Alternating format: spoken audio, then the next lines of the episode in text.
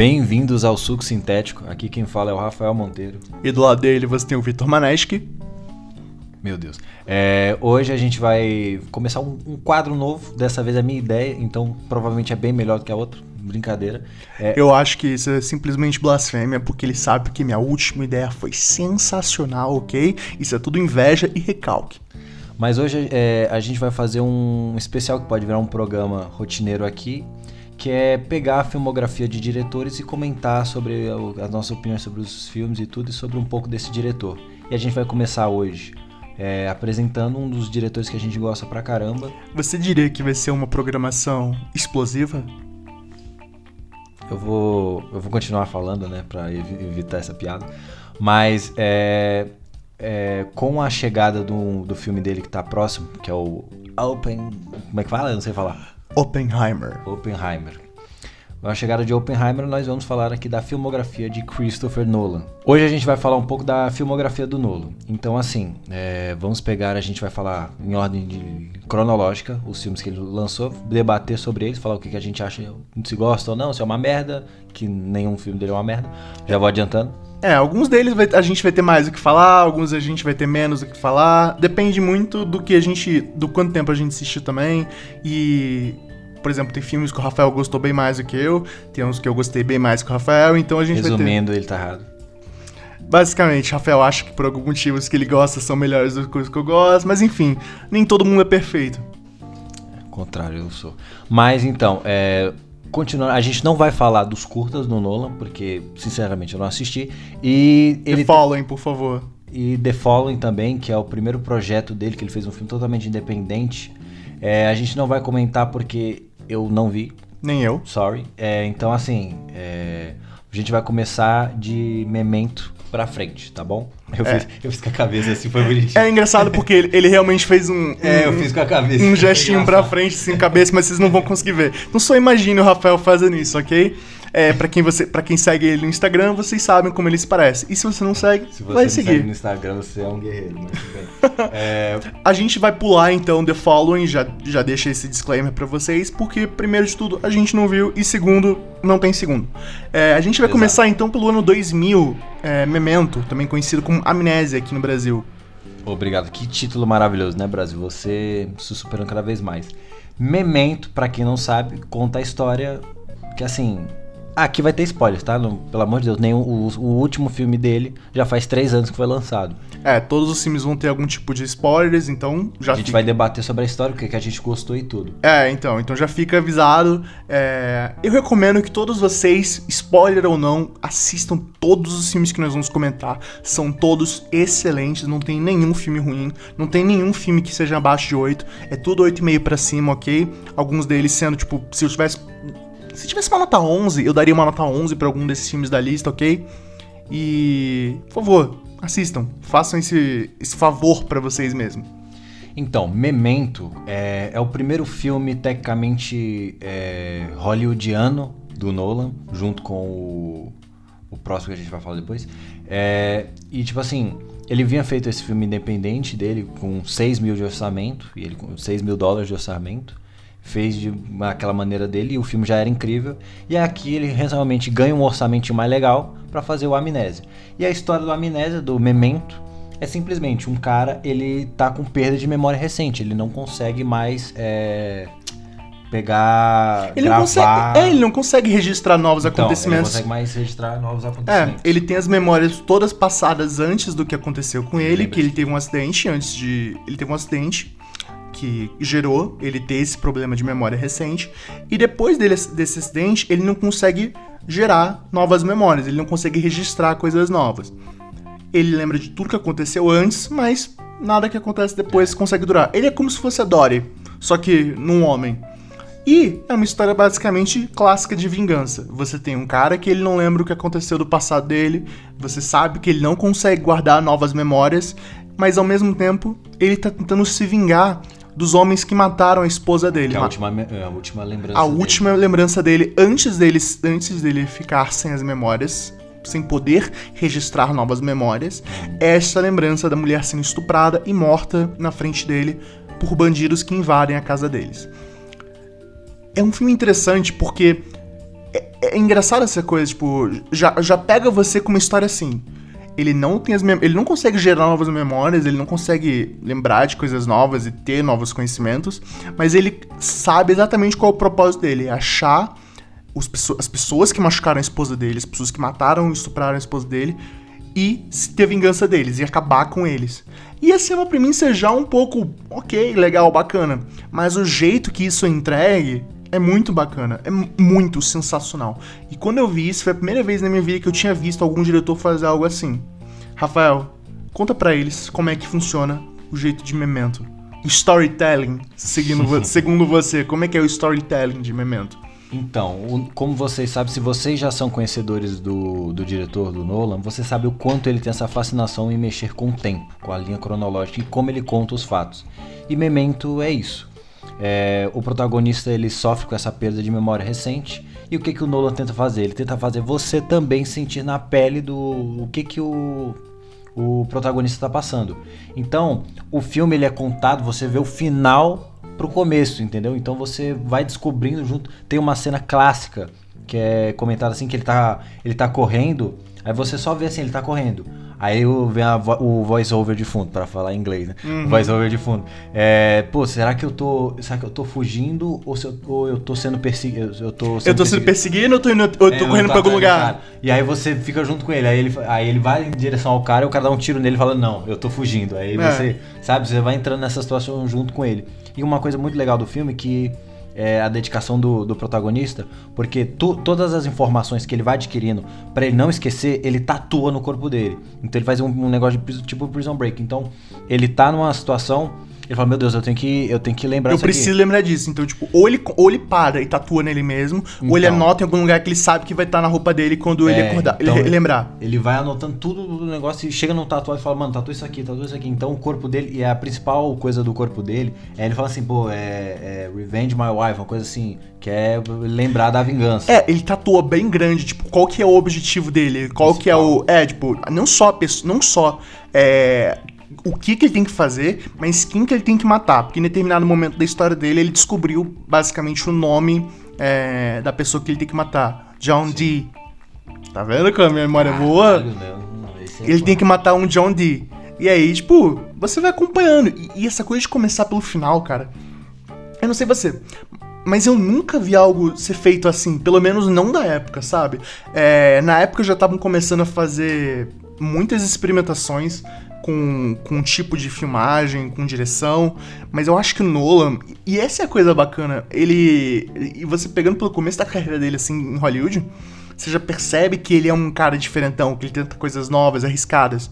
Porque, por exemplo, quando você tem o DVD, por exemplo, do, do Memento, você pode ver uma versão que é o filme na ordem, em teoria, certa. Que é, Na ordem cronológica. que é na ordem cronológica, basicamente.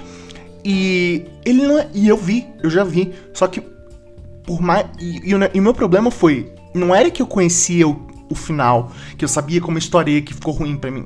O que ficou ruim pra mim é que não é tão interessante quanto você ver essa dinâmica de. de tá o. o de estar as memórias meio que separadas, sabe? E eu acho isso incrível, que, por exemplo, no. no. no, no, no pôster do filme. Você tem várias fotos de Polaroid que vão entrando, sabe? E aí ele, como ele vai recordando certas coisas, ele vai tirando, além de tatuar no corpo dele, além dele fazer anotações em várias coisas, ele tira fotos Polaroid de pessoas, coisas, e vai fazendo anotação nesses próprios Polaroids. Então, por exemplo, ele encontra alguém que, tipo, vira um aliado pra ele. Aí ele tira uma foto dessa pessoa e anota é, o nome da pessoa e fala. É, essa é, Ted, por exemplo, que era o Ted era o nome do amigo dele que tava ajudando ele no começo, tipo. É, é até engraçado falar começo, porque o começo não é o começo, é o final. Então. É, ele anotando o nome dele é tipo, Ted, você pode confiar nele. É. Aí depois, ele mudando de ideia, aí ele pega essa mesma foto que ele tem do Ted e fala, você. E risca e fala, você não pode confiar nele. E. E, em- O Ted no final, que é o. o Ted no final é um policial corrupto, de novo, esse vai ter spoilers, que basicamente gostou do caso do. Gostou do caso do protagonista, que eu não vou lembrar o nome de jeito nenhum. O Guy Pearce, eu não vou lembrar o nome. Eu não vou lembrar o nome dele. Então, mas ele, ele, ele, ele teve um interesse no caso dele, ele, concor ele concordou com ele que a polícia não tinha feito um bom trabalho e tudo mais. E eles foram atrás do suspeito, ele queria ajudar o cara a ter a vingança dele. Mas, de novo, ele é um policial corrupto. Então, ele mata o, o John Dee, a pessoa que. É, é, pessoa que fez o que fez com a mulher dele e tudo mais. E no final, o Ted, entre várias aspas, Ted, ele decide que ele vai aproveitar isso para ele virar meio que um matador de aluguel. Ele vai conseguir. Ele agora tem um cara que tem uma motivação muito clara de que ele precisa matar alguém que, que, tem, que vai pelo nome de John Dee. E aí ele vai vai vai atrás junto, vai basicamente meio que usando esse cara para conseguir se livrar dessas pessoas que fazem mal pro negócio do, dele. Um negócio de corrupção que ele tem no, no, no lado lá. E é engraçado porque outra coisa que eu literalmente só percebi isso agora. John Dee é engraçado porque você pode ler como John Doe, que John Doe é, quando, é tipo quando você tem alguém, alguma pessoa morta e você não sabe exatamente quem ela é, tipo, tá, sabe quando a pessoa morre e tá sem nenhuma identificação? Ela é enterrada como John Doe, ou ela é admitida no hospital como John Doe. Subsintético também é informação. É, então, é aqui é cultura. Não, e, e agora e só agora que eu me toquei nisso. Aí nessa, ele ficou tão obcecado com o que. Olha como é engraçado. Ele não consegue registrar novas memórias, mas para ele, essa coisa dessa caça incessante por um John Dee virou meio que a, a, a essência dele. Não é uma nova memória, mas meio que virou o que o corpo dele deseja, o que a mente dele deseja para achar algum tipo de normalidade. E aí acaba no filme que ele ele tem esse momento com o Ted em que o Ted revela tudo para ele, fala, não, tipo, ó, eu sou um policial corrupto tudo mais, mas tipo, olha como você tava feliz, como você finalmente matou o seu John Dee. É... Aí ele, ele admite, ele fala assim pro protagonista, tipo, o meu nome nem é Ted, Ted é meu nome é, undercover, sabe? Tipo, de, de dentro da investigação. Meu nome, na verdade, é John alguma coisa. Eu poderia ser um John Dee. Aí é engraçado porque o filme acaba literalmente com o protagonista falando: É, você pode ser o meu John Dee. Talvez você seja ele. É, tipo, basicamente já deixando entender que ele seria o novo alvo, sabe? E, e é confuso até explicar, porque como o filme acaba no começo, uhum. você fica tipo, nossa, que parada doida. É, eu amo Memento. Pra mim, Memento é um dos melhores filmes que o Nolan já fez. Na minha opinião, um dos melhores filmes e pronto é, de mistério, assim. Eu acho que essa técnica de você fazer um filme começar pelo seu final, eu acho incrível. Eu já vi algumas pessoas tentarem mexer com isso, mas nunca vi ser tão bem feito e tão coerente, porque você realmente entende o que tá rolando, apesar de ser feito dessa forma, entre aspas, confusa. E para mim é sensacional. Eu acho que assim, citando, eu vou dar um exemplo assim, mostrando minha cultura cinéfila, toma na sua cara. É, o único filme que eu conheço que tem uma, uma, perspectiva de fazer você entrar dentro do personagem na, na forma como é editado o filme é The Father, que é um filme com o Anthony Hopkins, que ele ganhou o Oscar de melhor ator em 2020. Pô, a data também é demais, vocês querem demais. Mas então, esse filme. O... Perdoe, Rafael, ele não, ele não possui a minha memória. É, então. É, esse filme, é, ele é um sobre um senhorzinho que ele tem é, é Alzheimer. Ele está sofrendo de Alzheimer. Então, assim, o filme, ele tem esse mesmo estilo de memento. Você tá vendo, você tá vendo o velho conversando com a, com a, com a filha dele, e aí depois ele vai pro quarto, ele volta e tipo assim, a filha dele tá com outra pessoa, num, com outra roupa, e o negócio e ele fica assim, o que, que tá acontecendo? Então assim, a edição do filme faz você entrar na, na visão de como ele tivesse Alzheimer, né? Você como se você tivesse Alzheimer também. Então você não vai entendendo é até você, chegar no final. É, você nunca vai sabendo, tipo, realmente tem alguém aqui, tipo, realmente tipo, então, tem essas duas pessoas. Eu acho que é um trabalho de edição que a edição é fundamental em, em, em, tanto em Memento quanto The Father. Então, assim, o Nolan ele já mostrou essa qualidade de edição, tanto que ele tem diversos Oscars de, de prêmio de edição indicação. Praticamente todo o filme dele é indicado para edição, para você ver o quão foda é o Nolan. É, mas eu acredito que Memento é o trabalho mais intimista dele, que tem o, o, percentual. Ele mostra o que ele gosta de fazer, que é mexer com o tempo, linha cronológica, você é, contar uma história por diferentes é, timelines. É, e de uma forma não. Timeline. Nossa, mano, um timeline, hein? E também essa coisa dessa, uh, desse storytelling não convencional. Eu tô ficando igual Caralho, você com o storytelling, ficando, né? A gente tá ficando nojento. A né? gente tá ficando chique. Não, tipo, é, é, dá pra ver, tipo, em 2000 essa coisa dele contar uma história que não só é uma história mais pesada e mais é, é, visceral. Eu gosto hum. muito dessa palavra, visceral. Ela não só tem isso, como ela também. Eu sei, é, é, ela passa a sensação. Todos os filmes do Nolan passam a sensação de. Nossa, que história pro bem ou pro mal. Eu não consigo parar de ver o que tá acontecendo. Eu quero ver onde isso vai chegar, sabe? Ele sabe cativar você, deixar você entretido. Sim. Então, assim, Memento, para mim, ele tá no top 3 dos filmes do Nolan. Eu acredito que. É, tanto que eu sou uma das pessoas que, a favor é, de, do Nolan voltar a fazer um filme mais intimista. Não sei, Oppenheimer não vai ser tanto, né? Oppenheimer, porque ele vai jogar bomba atômica no, no bagulho filmar. Então, assim. É, eu gostaria muito de voltar a ver um trabalho desse, porque eu acho que é, como a gente vai chegar ao, certo ponto, tem muitas vezes que, como. Ele está sofrendo essa crítica recentemente, que o Nolan ele, ele sempre está tentando tanto inovar tecnologicamente, não usar os efeitos visuais, que muitos filmes dele estão focados muito mais nisso do que na própria história, que é o, não é o caso de Memento, que é um dos primeiros filmes dele. O próximo filme da lista é um Insônia. Nossa, Insônia. Insônia. é o Insônia, de 2002. Mas se você for carioca, é Insônia. Com um Alpatino.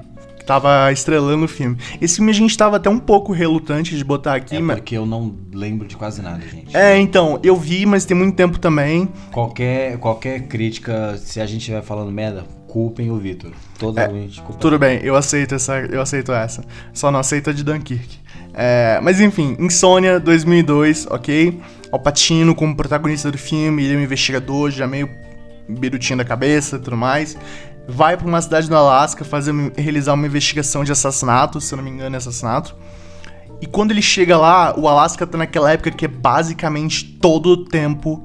É, porque o Alasca, assim como, assim como tem lugares na Suécia, é, Finlândia, é, alguns lugares da Rússia que são perto da ilha de Sibéria, que eles são inteiramente, tipo, tem uma metade do ano você passa na escuridão, metade do ano você passa no tem, ó, Citação, tem um quadrinho, tem um filme também, que é muito bom, acho que é no Alasca, que é 30 dias de noite, é coisa assim, 30 coisas de noite, sombra da noite. Não vou saber te dizer. Mano, é que é, um, é vampiros, são vampiros que tipo assim, o tem esses 30 dias no Alasca que vai passar de noite.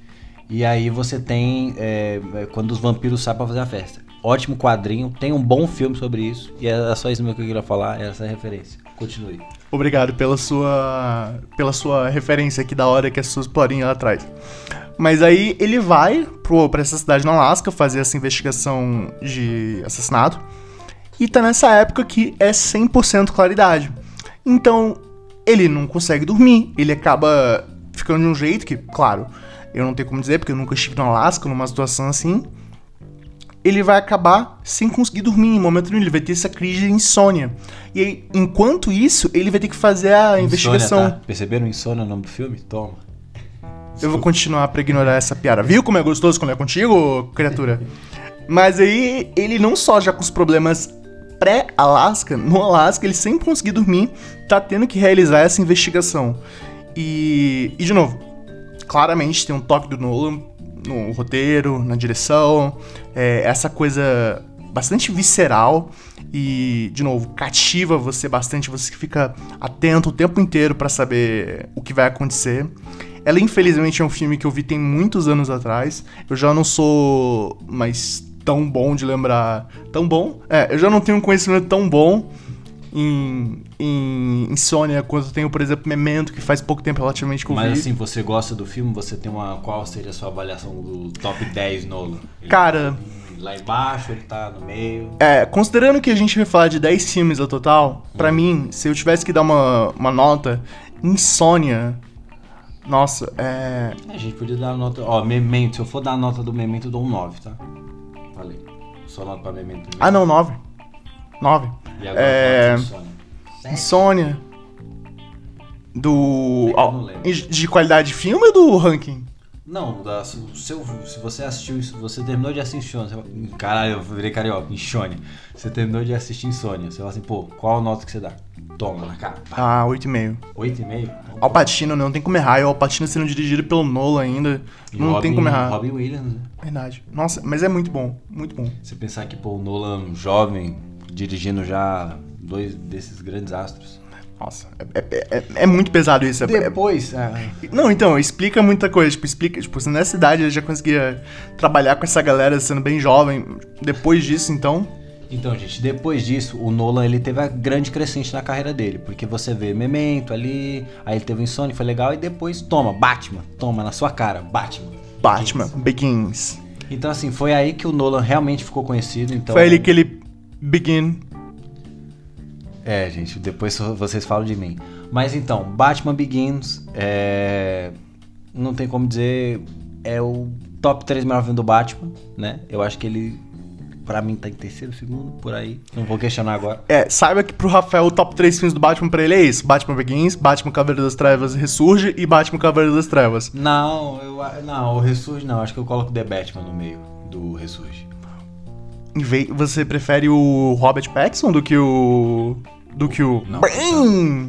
É porque eu acho que como filme, sim. O filme do The Batman eu acho que é mais fechadinho. I will destroy you. É. Não, ok, eu entendo. E também teve aquele negócio que, tipo, se vocês acham que, o, que a produção sonora do Nolan é bom, se a edição de som dele é boa, se a trilha sonora que ele coloca nos filmes dele é boa, isso tudo, na minha opinião, começou em Batman Begins. Tipo, ele sempre teve uma boa escolha pra trilha Begins, sonora. Né? Ai, foda-se. A gente vai fazer muita piada com o Big Vai ser muito triste. Ai, meu Deus do céu. É, eu, eu, eu, acho que Memento e Insônia tem uma trilha sonora boa, tem uma direção de som boa, mas em Batman Begins é outra coisa, completamente. É porque aí ele teve dinheiro, né? Já deu um, é, uns então, 80 milhões pra ele, 100 milhões pra ele. Eu já não tenho como dizer. Porque, por exemplo, quando entra no Batmóvel, por exemplo, quando. Isso no segundo filme, claro, mas quando ele entra na moto, os, os, os sons que faz, a emoção que passa, a trilha sonora. É, é sensacional. Eu sou uma pessoa que eu tenho deficiência visual. Então, para mim, a parte auditiva é muito importante. Ela é mais da metade da experiência do filme para mim. E se for boa, vai ser o filme já vai estar tá muito alto na minha, na minha, na minha lista. Se for ruim, vai ser uma coisa que vai estragar a minha experiência. Um filme com áudio ruim, com edição de som ruim, vai diminuir o quanto eu vou aproveitar o filme, o quanto eu vou achar ele bom, e vai impactar seriamente o jeito que eu lembro, não só do filme, mas do diretor que produziu aquilo. E Batman Begins mudou a minha experiência de filme. Para mim, aquilo ali foi onde começou é, eu levar um pouco a barra do que, que eu acho que tem que ser um bom filme. Você tem que ter uma edição de som daquele jeito, você tem que. Por exemplo, não era famoso você ter filme de super-herói. A gente teve muito tempo antes, claro. É, então, o a gente teve os filmes do Superman que foram um grande sucesso na época, mas era é, então, mas era teve os Batman, teve série, mas era tudo aquele nichado, sabe? Aquela foi a primeira vez que filme de super-herói virou uma coisa mainstream. E eu sinceramente não acho que poderia ter sido feito melhor do que como foi feito pelo Nolan. E é engraçado porque se você para pra pensar, Batman Begins não foi só o começo da. Tá vendo? Não fiz com Begins, eu fiz, eu fiz no português agora. Não foi só o começo da ascensão gigantesca do Nolan no mundo de Hollywood, mas também a parceria dele com três atores que voltariam bastante na carreira dele, que é o Michael Caine, o nosso amado Alfred, o Christian Bale, o Killian Murphy, que fez o Espantalho, ele aparece no Ressurge como o espantalho mais uma vez, só que sem a máscara. E ele fez também Dunkirk e vai ser o novo protagonista do filme do Nolan, Oppenheimer. Ele fez Origem também, ele tá em todo. Ah, é verdade, ele esteve ele tá, Origem. Ele tá em Origem, ele tá no... Eu acho que ele tá só em Origem, peraí. É, eu não acho que ele está em Interestelar. Ele tá em Dunkirk? Não, Interestelar eu acho que não. Truque de mestre ele não tá. Enfim, aí Michael Caine, que basicamente tem todos realmente. É, Esse é o Michael Caine, tá em todos. É... E aí o Christian Bale também, que voltou para fazer não só os outros Batmans, mas o Truque de Mestre também, que é um excelente filme. Não, grande truque, o truque de mestre é aquele de os caras jogando carta. Ai, meu Deus, sim. é o grande truque, The é, Prestige. O grande, truque. o grande truque, The Prestige. É, que é excelente, que é, por sinal, o próximo filme que a gente vai comentar. Mas, cara, e pra você, como que foi Batman Begins? Porque você que nem eu, super fã de quadrinhos, super fã da DC, vê ele nesse formato mais mainstream, sabe? O Liam Neeson como o Ra's al Ghul. Caramba, o sotaque. É, eu acho que The Batman, a Warner, ela tava com esse hiato, né, de tempo. Esse cara falei bonito. Hiato de tempo sem Batman, porque Val Kilmer tinha feito aquela merda lá, o, o John Schumacher tinha feito o Batman Robin, George Clooney, e eles deram uma parada. E aí o Nolan, ele surgiu com essa nova ideia. Falou, mano, eu quero fazer um Batman pé no chão realista, o mais realista possível. Eu quero contar a minha trilogia, que tô podendo. Warner, a Warner viu, já era um diretor em crescente. Ele tinha feito The Fallen, ele tinha feito Memento, ele tinha feito o Insônia. Então, assim, deram uma carta branca para ele fazer o filme dele. E ele fez Batman Begins, que foi um sucesso, né? Obviamente, o filme é, na época já era considerado um dos melhores filmes de super-heróis de todos os tempos, na época quando lançou. Hoje você consegue ver uns mais na frente, mas na época que ele lançou ele tava ali, caralho, top 3. E porque ele realmente conseguiu contar a história do Batman, é, começo, né, o begins do Batman, é, e de forma que você realmente, você fala, mano, dá pra ser o Batman, cara, é só eu, né, se eu for bilionário ali, eu esse, esse negócio ali, esse aqui existe. O Tumblr, o Batmóvel, ele existe. Eu quero um, vou falar disso. Se alguém quiser patrocinar aí um Tumblr pra gente, obviamente, meu endereço não vou passar mais. Precisar, entre em contato com a gente, tem um e-mail, tem um Twitter.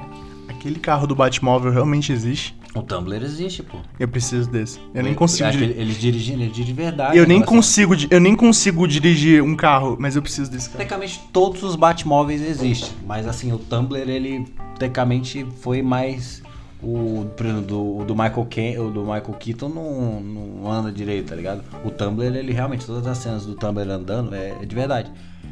Então assim, Batman Begins ele trouxe essa visão realista pro Batman, contou essa história pro público, tanto que Batman Begins é tão bom que ninguém repete a história do Batman de, de começo, porque todo mundo sabe que todo mundo viu Begins. Porque é aquilo, você quer saber como é que surgiu o Batman? Assiste Batman Begins.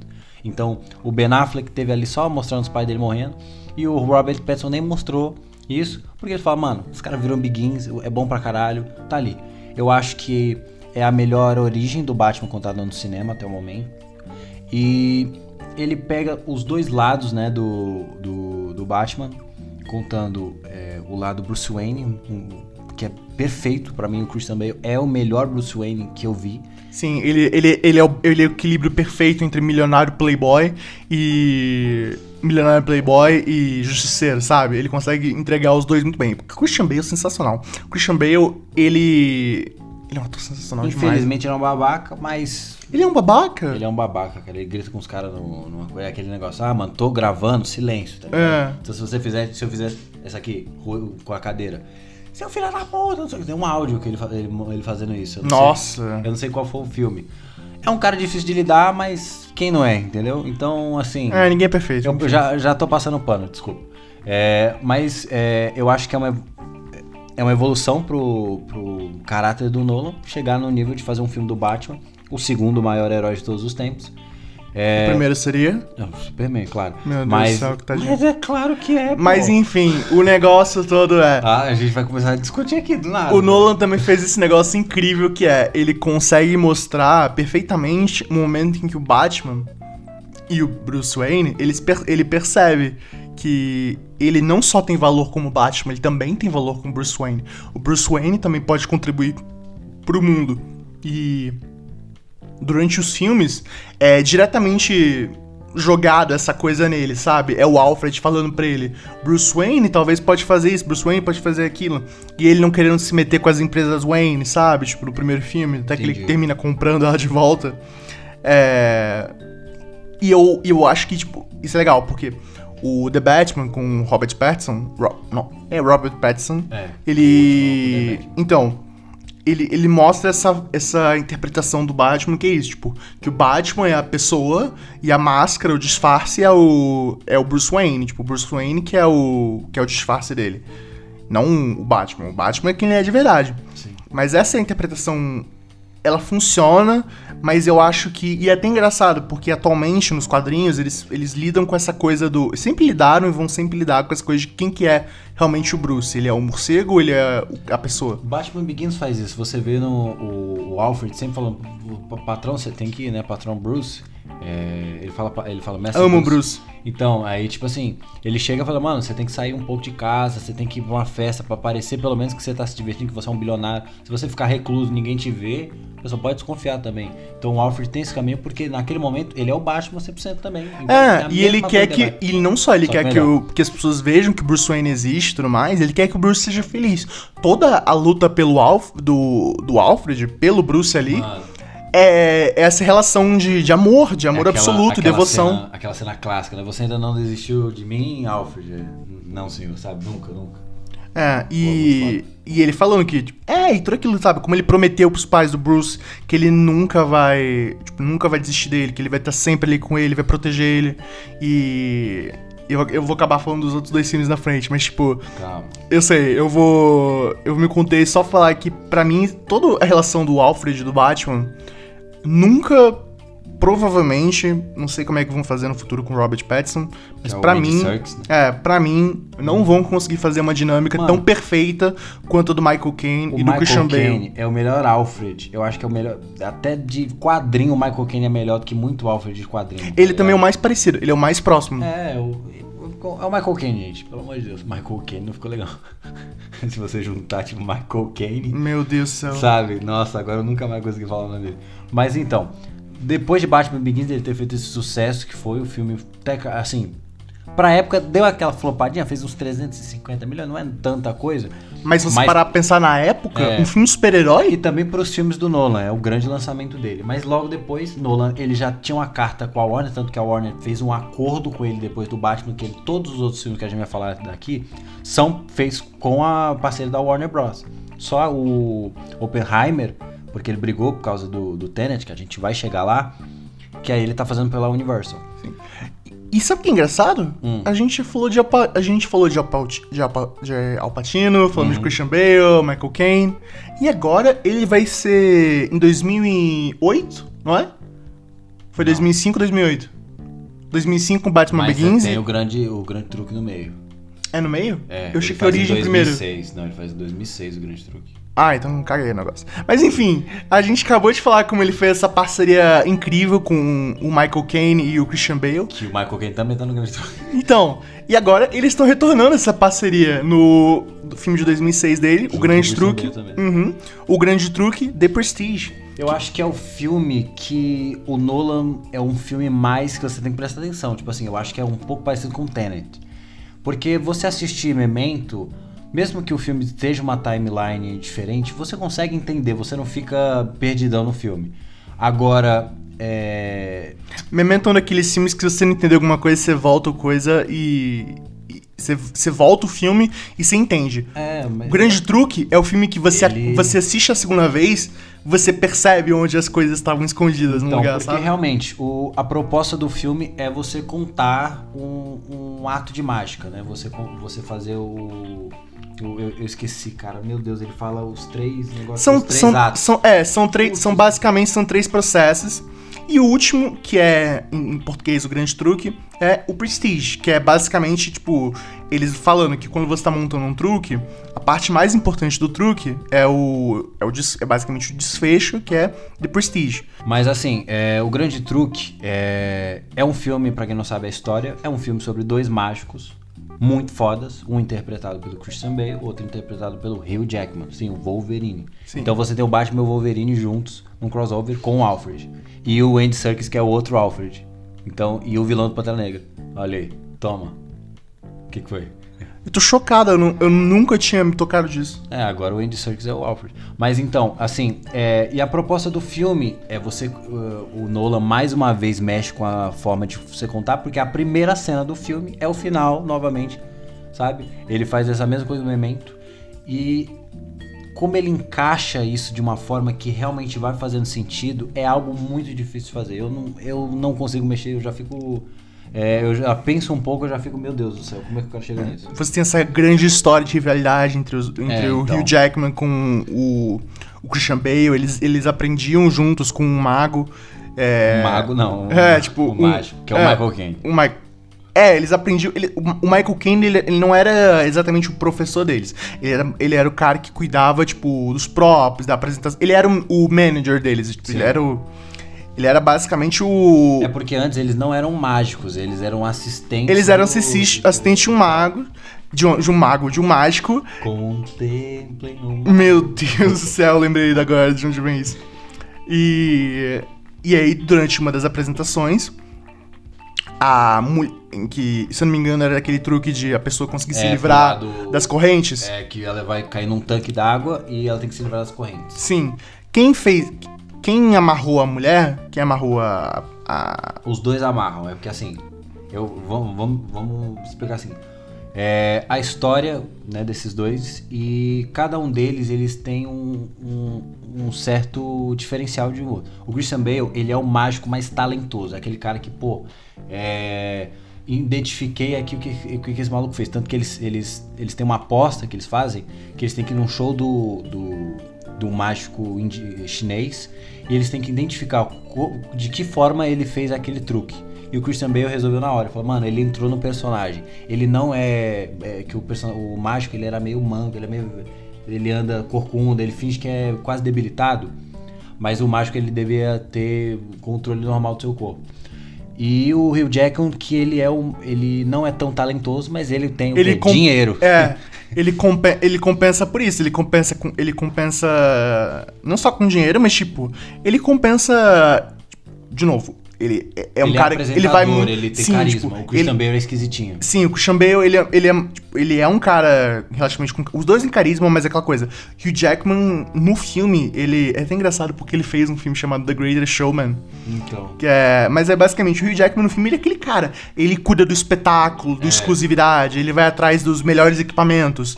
Ele...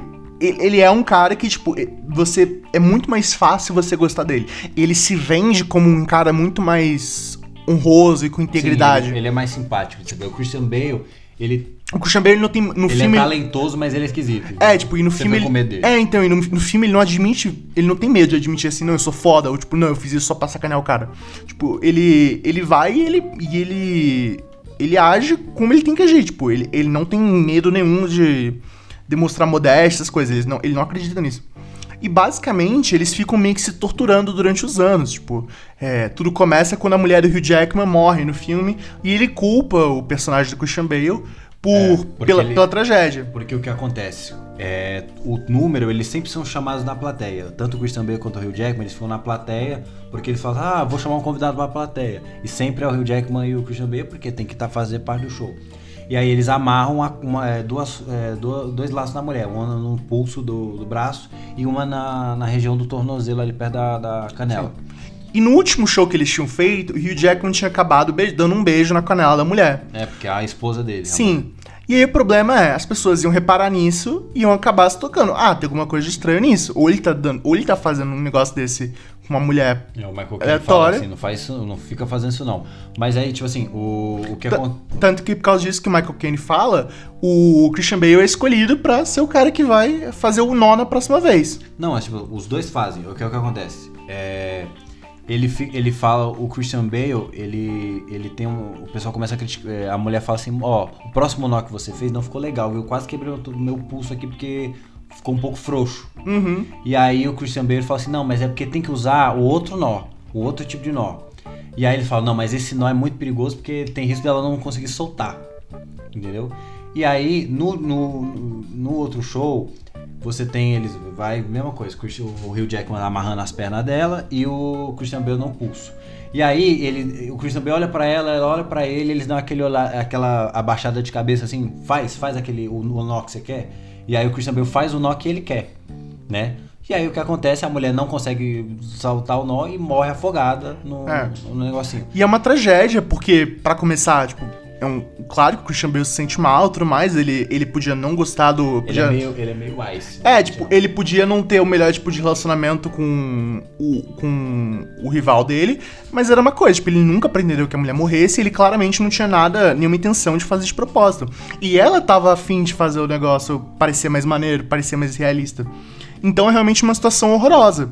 Mas aí o personagem do Hugh Jackman entra numa depressão e tudo mais. E, E culpa o Christian Bale. Culpa assim, claramente o Christian Bale pelo Qual que foi o aconteceu. nó que você fez? O Christian Bale, eu não lembro, eu não lembro, eu não lembro. Ele sempre fala assim, eu não lembro. Eu, como assim você não lembra o nó? E aí fica com essa culpa. E aí começa, tipo, esse jogo. Eles É. vão crescendo como é, magicians, né? Mágicos. E cada show de cada um vai tendo uma... Uma trapaça, como é que trapaça? Não, é trapaça que fala? É uma. Eles ficam. Por Uma exemplo. sabotagem. Uma sabotagem. E uma Pronto. sabotagem cruel. Porque, por É, exemplo, um. o Christian Bale, depois desse incidente, ele começa a ser um mágico solo. Ele vai. Os dois, né? É, ele vai começando aos poucos. Só que o problema é. O Hugh Jackman, ele fica muito obcecado por vingança. Muito obcecado. Então ele vai num show do Christian Bale e ele tá com uma arma escondida. É, o Christian Bale vai fazer um show que é perigoso. Que é o que ele vai fazer? Ele vai, ca- ele vai capturar uma bala. Ele fala pra mulher, ó, vou capturar. Aí ele explica pra ele que tem um negócio da bala, da bala, que ele mexe ali no negócio e a bala não é coisa. Mas se alguém mexer, às vezes alguém pode. ah, Pode ser de verdade, eu posso tomar um tiro. E aí o que acontece? Ele vai escolher alguém da plateia no- durante o show e disfarçadamente lá, bota uma barba, um, um cabelo esquisito, era o Rio Jackman com a arma. E aí ele olha assim e ele fala assim, ó, qual foi o nó que você, né, deu pra... E aí ele, é, ele, um dos irmãos interfere no meio e ele toma um ti- mas ele ainda toma um tiro na mão e ele perde os dois dedos do Christian Bale. Sim. E aí, o- basicamente, o, o resto do filme é cada um tentando se superar, tentando descobrir os truques. Por exemplo, Christian Bale, como eu falei, é o mágico mais habilidoso. Mas o Hugh Jackman, ele tem dinheiro. Então, assim, ele vê o que o, o que o Christian Bale faz, ele tenta copiar. Mas é, o que acontece? Eles vão tendo essa rivalidade. Então, no próximo show, o Hugh Jackman ele, ele descobre um truque novo com o Michael Caine uns pássaros. Que pra você ter o truque da gaiola, que é triste demais saber que realmente isso aconteceu, que era um, que você pega a gaiola, você coloca um pássarozinho dentro, aí o que, que você faz? Você vai esmagar a gaiola, a gaiola e depois você mostra outro pássarozinho para o negócio. Então no truque, você realmente mata, amassa um pássaro, que a gaiola ela dobra, só que aí você finge que. E aí outro tá no, no- na tua mão. O Michael Caine, eu acabei de lembrar, ele no filme, ele não era só um cara também que ele produzia as coisas. Ele não só produzia, tipo, entrava em contato com teatros e tudo mais, mas ele é responsável por esses, por esses, esses, é, ele era um esses negócios. também, ele era um mágico. É, então, então, por exemplo, essa gaiola que ele usava no truque, tipo, o Michael Caine foi e o Hugh Jackman falou: ah, não quero ficar matando pássaro, tipo, É, então. eu não quero, tipo, não, não acho legal isso. E, Hugh- e aí ele falou, e o Michael Caine foi e achou um jeito Então. dele não, dele não precisar fazer isso. Ele foi construir uma gaiola pra ele que, que ele conseguia fazer o truque sem machucar os pássaros. Aí, quando. A.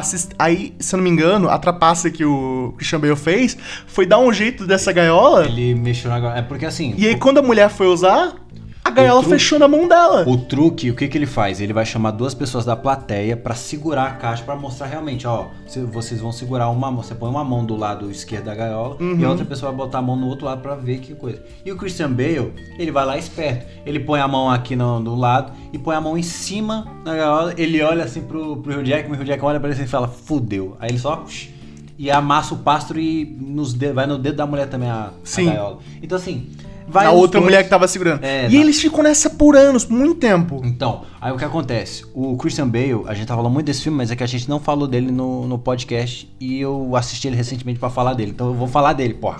É, o que acontece? O Christian Bale, ele faz um novo truque que, que impressiona todo mundo, que é o truque do homem teletransportado, se eu não me engano. Sim, é exatamente isso. Que é, caralho, lembrei, tá? Como é que eu vi ontem, então...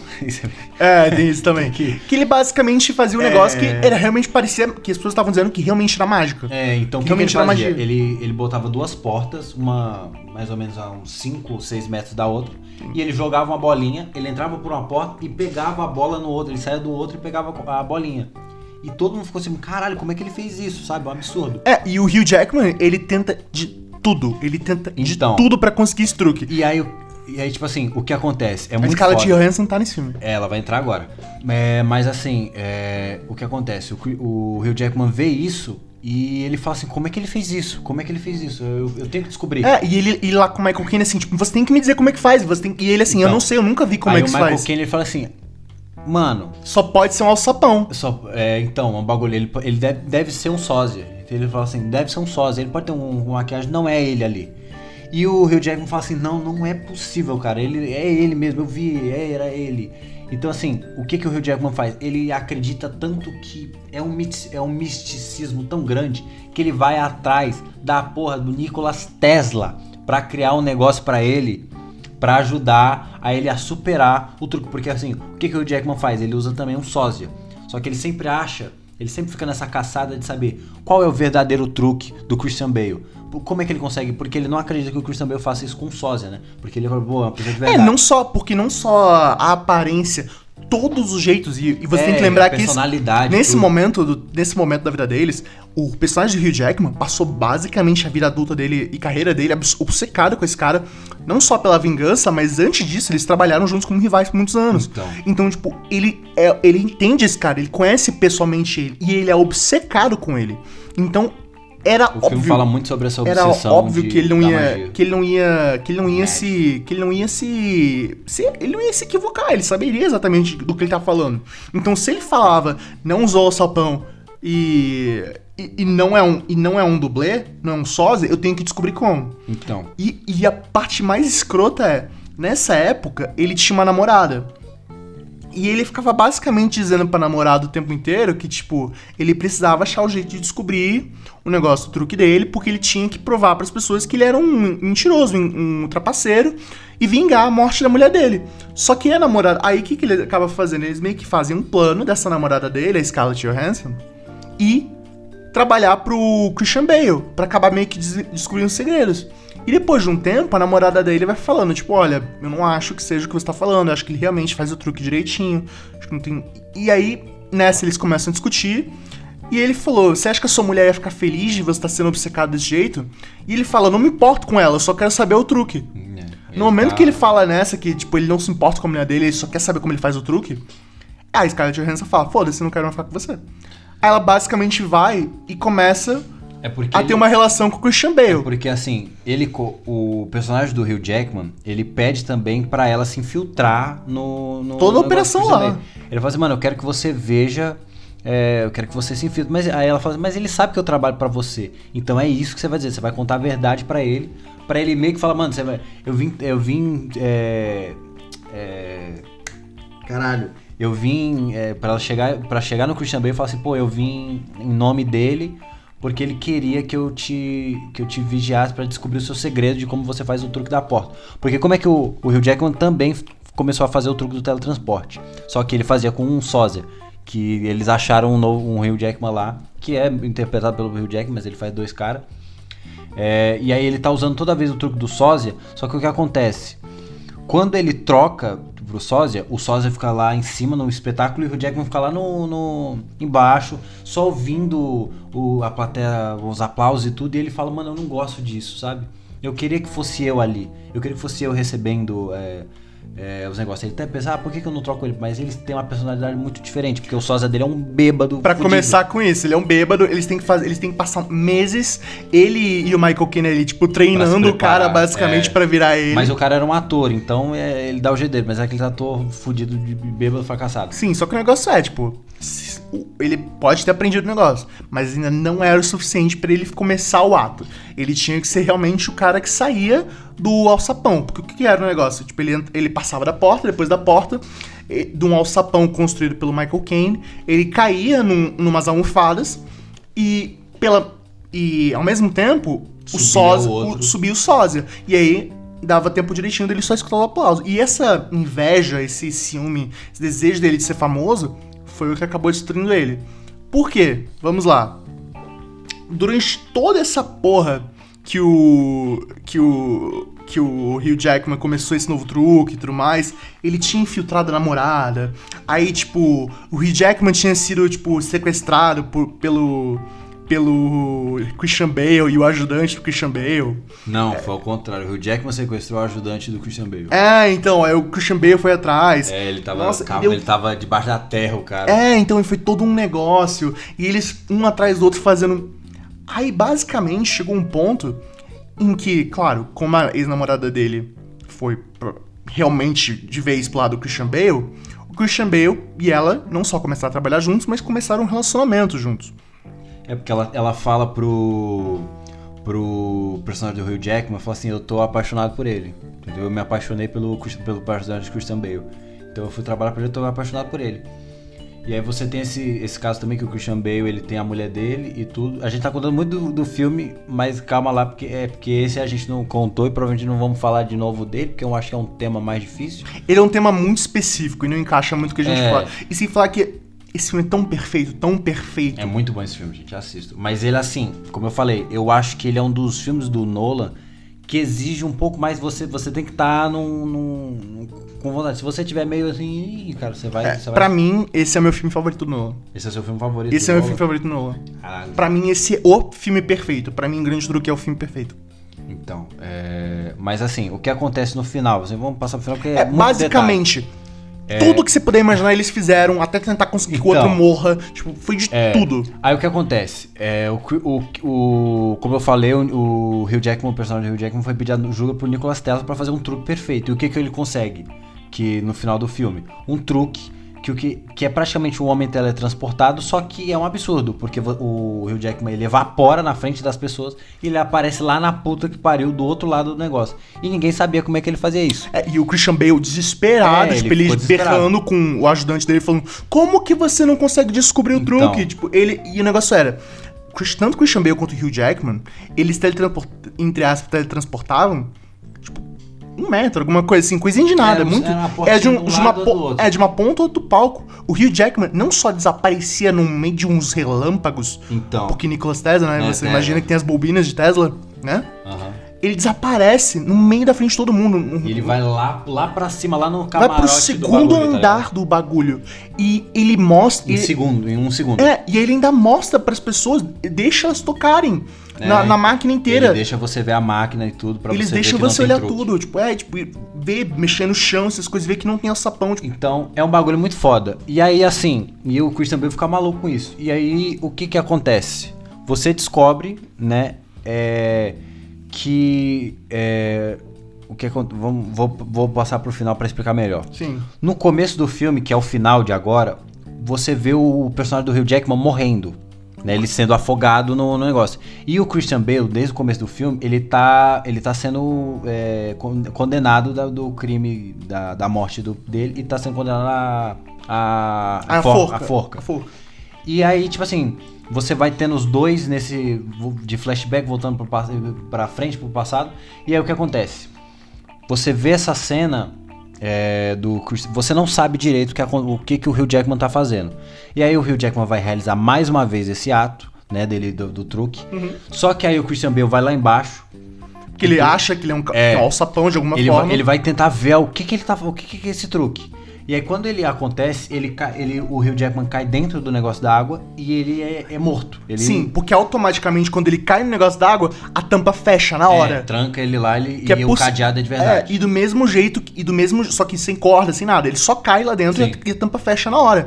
E aí o Christian Bale se desespera, começa É, ele a gritar por ajuda, ele, mas- pega o machado, quebra o coisa, e quando ele consegue tirar o cara de lá, ele já tá morto. É, então. Ele Aí nem, acham consegue ele ali. quebrar. Ele não consegue quebrar. É, e aí acham ele ali. É, então aí todo mundo fala assim, pô, quem é você? E de como já tinha essa rixa deles dois, eles condenam o Christian Hum. Bale pelo assassinato dele. E aí o Christian Bale lá preso, né? O Christian Bale lá preso, chega é, uma pessoa pra levar a filha dele. É, tem basicamente um Lorde que quer levar a filha. Que, É, mano, é tipo, que se a gente entrar tanto no detalhe, a gente vai falar muito tempo daqui. Sim, é muita Assista coisa, é muito filme, complexo. gente, é- Assista porque é incrível. E, e só uma coisa, o grande truque desse filme a gente não vai contar, que é o do ajudante do Christian Bale. A gente não vai Você não contar. quer contar? Não, porque Ah, tá esse é uma das melhores coisas do filme inteiro. E o negócio é. A filha do Christian Bale, basicamente ele separa a mulher em determinado momento. É, porque faz muito relação com que com o, o sósia, o sósia, o Enfim, o negócio Hugh do Christian Jackman. Não, eu tô falando, o sósia do Hugh Jackman, ele tem o, o sósia do Hugh Jackman e a Scarlett Johansson. O Christian Bale, a equipe dele, ele tem o, o parceiro dele de todo o começo do filme. É isso, pronto, toma, Sim. é isso. Basicamente, do mesmo jeito que o Michael Caine trabalhava pro Hugh Jackman como ajudante dele, É, o, sósia Christian Bale. o- O, o Christian Bale. É. E aí, tipo, ele tinha toda essa equipe, o Christian Bale trabalhava com uma única pessoa só, que ele ser ajudante dele do, mesmo, do começo E do aí filme depois inteiro. a Scarlett Johansson também que se junta a ele. Sim. E aí o Christian Bale ele tem uma mulher e uma filha. Aí essa mulher, de, a- porque por causa do- das merdas com que a Scarlett Johansson se apaixonou pela, pelo Christian Bale, a mulher se enfoca, ela se mata Uhum. e aí fica só a menininha. E aí ele fala, mano, eu quero ficar com minha filha, eu vou minha... E aí chega lá, tipo assim, o Christian Bale condenado por coisa da filha, e aí chega lá o Hugh Jackman, aparece lá e fala assim, disfarçado, né? Fala assim, ué, como é que você tá vivo? Tá ligado? É. E isso com, no- com um novo nome e tudo mais. É, ele é o E- Mr. é. Dalton, coisa assim. sei lá, alguma coisa assim. E basicamente, é, a- aquela coisa, tipo, antes do dele aparecer. Clone. Antes dele aparecer. Antes dele aparecer. fanta- é, vestido e tudo mais, como esse Mr. Dalton, alguma coisa assim. Uhum. Vem um advogado desse cara basicamente falando que. é, olha, tem esse nobre aqui que ele tá querendo. Disposto a ficar com sua filha. Tá disposto a cuidar da sua filha, de tudo que ela merece, muito mais. Uhum. A única coisa que ele quer é saber, porque ele é, um, ele é um excelente fã seu, ele é um grande fã seu, ele quer saber como é que seu truque funciona. O segredo do, da porta lá, do homem teletransportado. Isso. Aí ele basicamente fala que, tipo, ele dá a primeira parte, a segunda parte, a terceira parte, que é o Prestige, ele acaba nunca contando. Uhum. E aí o. E a gente também não vai contar. É, e aí e é engraçado porque aí o, o Hugh Jackman vai lá e ele, ele, ele fala pra ele, tipo, ó, você achou que você era esperto? Não é. E ele falando, e quer, e quer saber? Você não precisa me contar o seu, contar o seu truque. O meu é muito melhor mesmo. É. Tipo, aí achando- você descobre, né, que a máquina que ele usou do Tesla criava um clone do, da, da pessoa que tava ali. Então, assim, toda noite, isso é muito foda no, no quesito de, de, de história. Porque cada vez ele tava perdendo mais a humanidade dele. Porque toda noite, todo truque, o Hugh Jackman se matava pra fazer o truque. E tinha outro cara dele ali na cena. Então, assim, cada vez mais ele ia perdendo a humanidade dele. Isso é muito É, foda. porque no filme. fim, porque, por exemplo, a máquina, basicamente, ela criava um clone. É. Esse clone, ele, tipo, não podia ficar vivo, obviamente. E o Hugh Jackman tinha aquela coisa, ele queria ser a pessoa a aparecer no final. Ele, ele queria estar ali nos aplausos. É. Mas a questão é, ele basicamente entra num, num quarto onde tá um monte de clone dele nos tanques d'água. E o filme nunca deixa explícito se o Hugh Jackman que vai, apa- aparece no final, é o mesmo Hugh Jackman que, tipo, saiu da... que não caiu no poço d'água. É, tanto que o final apareceu. Do... Então, tipo, Beleza. você fica aquela coisa, sabe? Tipo, será que o, prim... será que o Hugh Jackman original do filme não morreu na primeira vez que ele usou a máquina, sabe? É porque mostra que assim, a primeira vez que ele. Acho que mostram, pelo menos mostra a primeira vez, ele vê um clone dele, ele pega uma arma e atira. Tá ligado? Ele dá um tiro no peito dele. Ele fica assim, o que aconteceu? Sim, Então assim, to- imagina, cara, você todo show, você se matar pra você trazer o seu clone ali pra, pra- só pra você dizer, ter que ter um espetáculo. É um filme muito foda. é um filme muito foda. Então assim, A gente poderia ficar muito É, tempo a gente já falando falou disso. muito já tempo falando dele. muito. Por favor, vão assistir. Assim, o nome gr- do filme é Grande Truque. o Você Grande pode Truque. achar ele na, na Netflix, não, eu acho. Não, não, não. Você pode achar ele em streamings que a gente não, que não patrocina a gente, ele se achando aquele que não patrocina a gente, Exato, verdade. né? Mas se você quiser achar ele, você vai no Google e você procura onde é que ele, tá lá, porque o, o stream não patrocina a gente, não pode falar, desculpa, gente. Verdade. Procure no Google e você vai achar. É, ele vai estar ali nas opções. Mas se você que- se você se você, né, streaming que sabe você tem o grande truque, quiser que a gente fale que tem o grande truque, você pode me patrocinar a gente pra uma quantia Vai, pequenininha. vai ser muito um bem-vindo. milhão de reais. Meu Deus do céu. Mas É. então, é, o filme O Grande Truque foi após o filme do Batman, já pegou esse hype e fez um enorme sucesso, porque é um filmaço, a gente, você vê o tanto que a gente falou dele um pouco. Muita gente, muita gente pode ter. Se alguém tinha dúvida que o Nolan era um cara foda, agora eles tinham, agora eles tinham certeza. Ele pega o que ele fez com Memento e ele dá uma grandiosidade que ele fez com Batman e junta isso aqui, porque é um filme mais grandioso, mas ele também ele traz essa história, complexidade essa da narrativa, né? Dele é muito foda. Ele pega. a- o melhor jeito que eu consigo descrever é: ele pega a complexidade narrativa de Memento e o épico do Batman Begin Então. pra transformar esse filme. Você tem que prestar atenção nesse filme. É um filmaço, pra mim ele é um nota hum, 8,5, vai, porque não é assim. Pra milhão 10. Por que, que eu não dou um 10, um coisa assim? Porque eu acho que.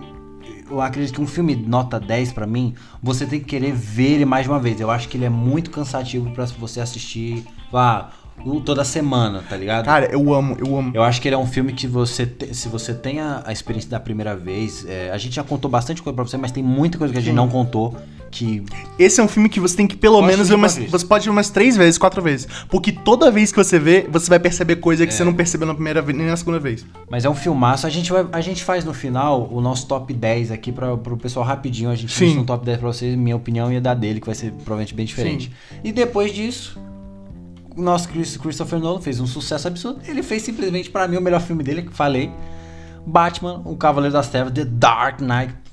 Que, pô, não tem o que falar. Eu acho que a gente já falou um milhão de vezes. Você tem melhor Coringa, melhor Duas Caras, melhor Batman, melhor é, Comissário Gordon, melhor Rachel. Melhor edição de som. Melhor não, edição- melhor edição de som foi no Melhor Rise. mas- Foi no não. Rise, foi no Rise. Desculpa, foi no Mas Rise. ele ganhou o Oscar isso aqui, tá Mas, bom? eu, mas eu, eu vi. Eu vi o. É porque eu, sendo justo, eu vi o Rise no, eu vi o Rise no IMAX. Então, Tá tipo, bom. eu falar da edição de som. Playboy do caralho. É, brincadeira. Eu não, eu não tenho como comparar, tipo, justamente os dois. Mas resumindo, mano, Dark Knight, melhor filme do Batman em todos os quesitos, porque é o melhor filme de super-herói, né? E já e, e tá no top ali, vai, 50 melhor filme de todos os tempos. Falei, foda-se, tá ligado? Vou fazer esse lápis desaparecer. Então, make it business. Why so serious, né? Por que você tá tão sério? Você, eu acho que ele, eu acho que como a gente falou muito de O Grande Truque, a gente fala de, a gente já falou bastante de Dark, de Dark Knight. Não tem tanta coisa pra falar assim. Tem muita, na verdade, mas assim, não vamos alongar. Os fundamentos principais a gente falou É. bastante no Begins. Só que assim, uma coisa que eu nunca falei, que eu, por exemplo, a gente tava conversando com um certo amigo nosso que ele tava falando que The Batman era melhor que esse filme. Eu quase que socar a cara dele. Se Eu você estiver ouvindo isso, amigo, eu quero socar sua cara até agora. Mas assim. Você sabe que é você. É, é. Você sabe que é você, tipo, caralho. cara. Mas assim, é, entendo a opinião dele. Ele tá certo? Nem um pouco. Não, muito Mas, errado, muito errado. Cara, uma das coisas que eu queria. Um plus, que a gente já sabe. Eu queria elogiar realmente o que, que ele fez com o do. A forma que o Nolan faz Dark Knight, como. Não só como filme, como adaptação em quadrinhos. Porque eu acho que ele é o único filme que ele vai adaptar o personagem, ele vai adaptar. O filme, ele, ele, é, ele consegue ser fiel ao que o personagem é, mas ele também dá a personalidade dele ao personagem. E às vezes faz melhor, porque, tipo assim, na minha opinião, esse Duas Caras é melhor que o dos quadrinhos. Foda-se o que a pessoa pensa. Mas assim, a história do Duas Caras, ele é um. O cara tava no, no, no tribunal, o mafioso joga ácido na cara dele, ele fica puto e tudo virou Duas Caras. Ele, e o, e o- ele sempre teve esse problema de personalidade. Nesse do Nolan, ele faz o cara se quebrar, né? Ele faz o cara se corromper. E com isso ganha um plano do Coringa. Esse Coringa é, anar, é, anar, anárquico que fala, como é que é? Anarquista. anarquista é, que, pô, quer só ver o- alguns O homens só pegar querem- fogo. Alguns homens só querem ver o circo pegar fogo. Sim.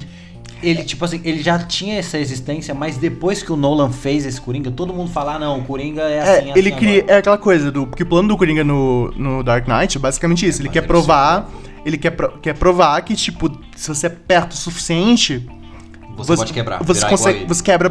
Qualquer pessoa tá um dia, um dia ruim de distância dele. E tecnicamente o Coringa ele ganha e perde ao mesmo tempo, porque ele perde com, a- com o negócio do barco, né? Do, que ele acha que o pessoal vai se explodir, mas ele consegue é, converter o melhor deles, que, né? Que é o tanto o Batman fala, que você tem o Gordon, você tem o Batman e você tem o Harvey. E o melhor deles, o Cavaleiro Branco de Gotham, que é muito foda, é, ele se corrompe e vira um assassino. Então, assim, eu acho o- que esse Duas Caras ele é melhor do que dos quadrinhos, sabe? Falei, foda-se, me processar, me processa.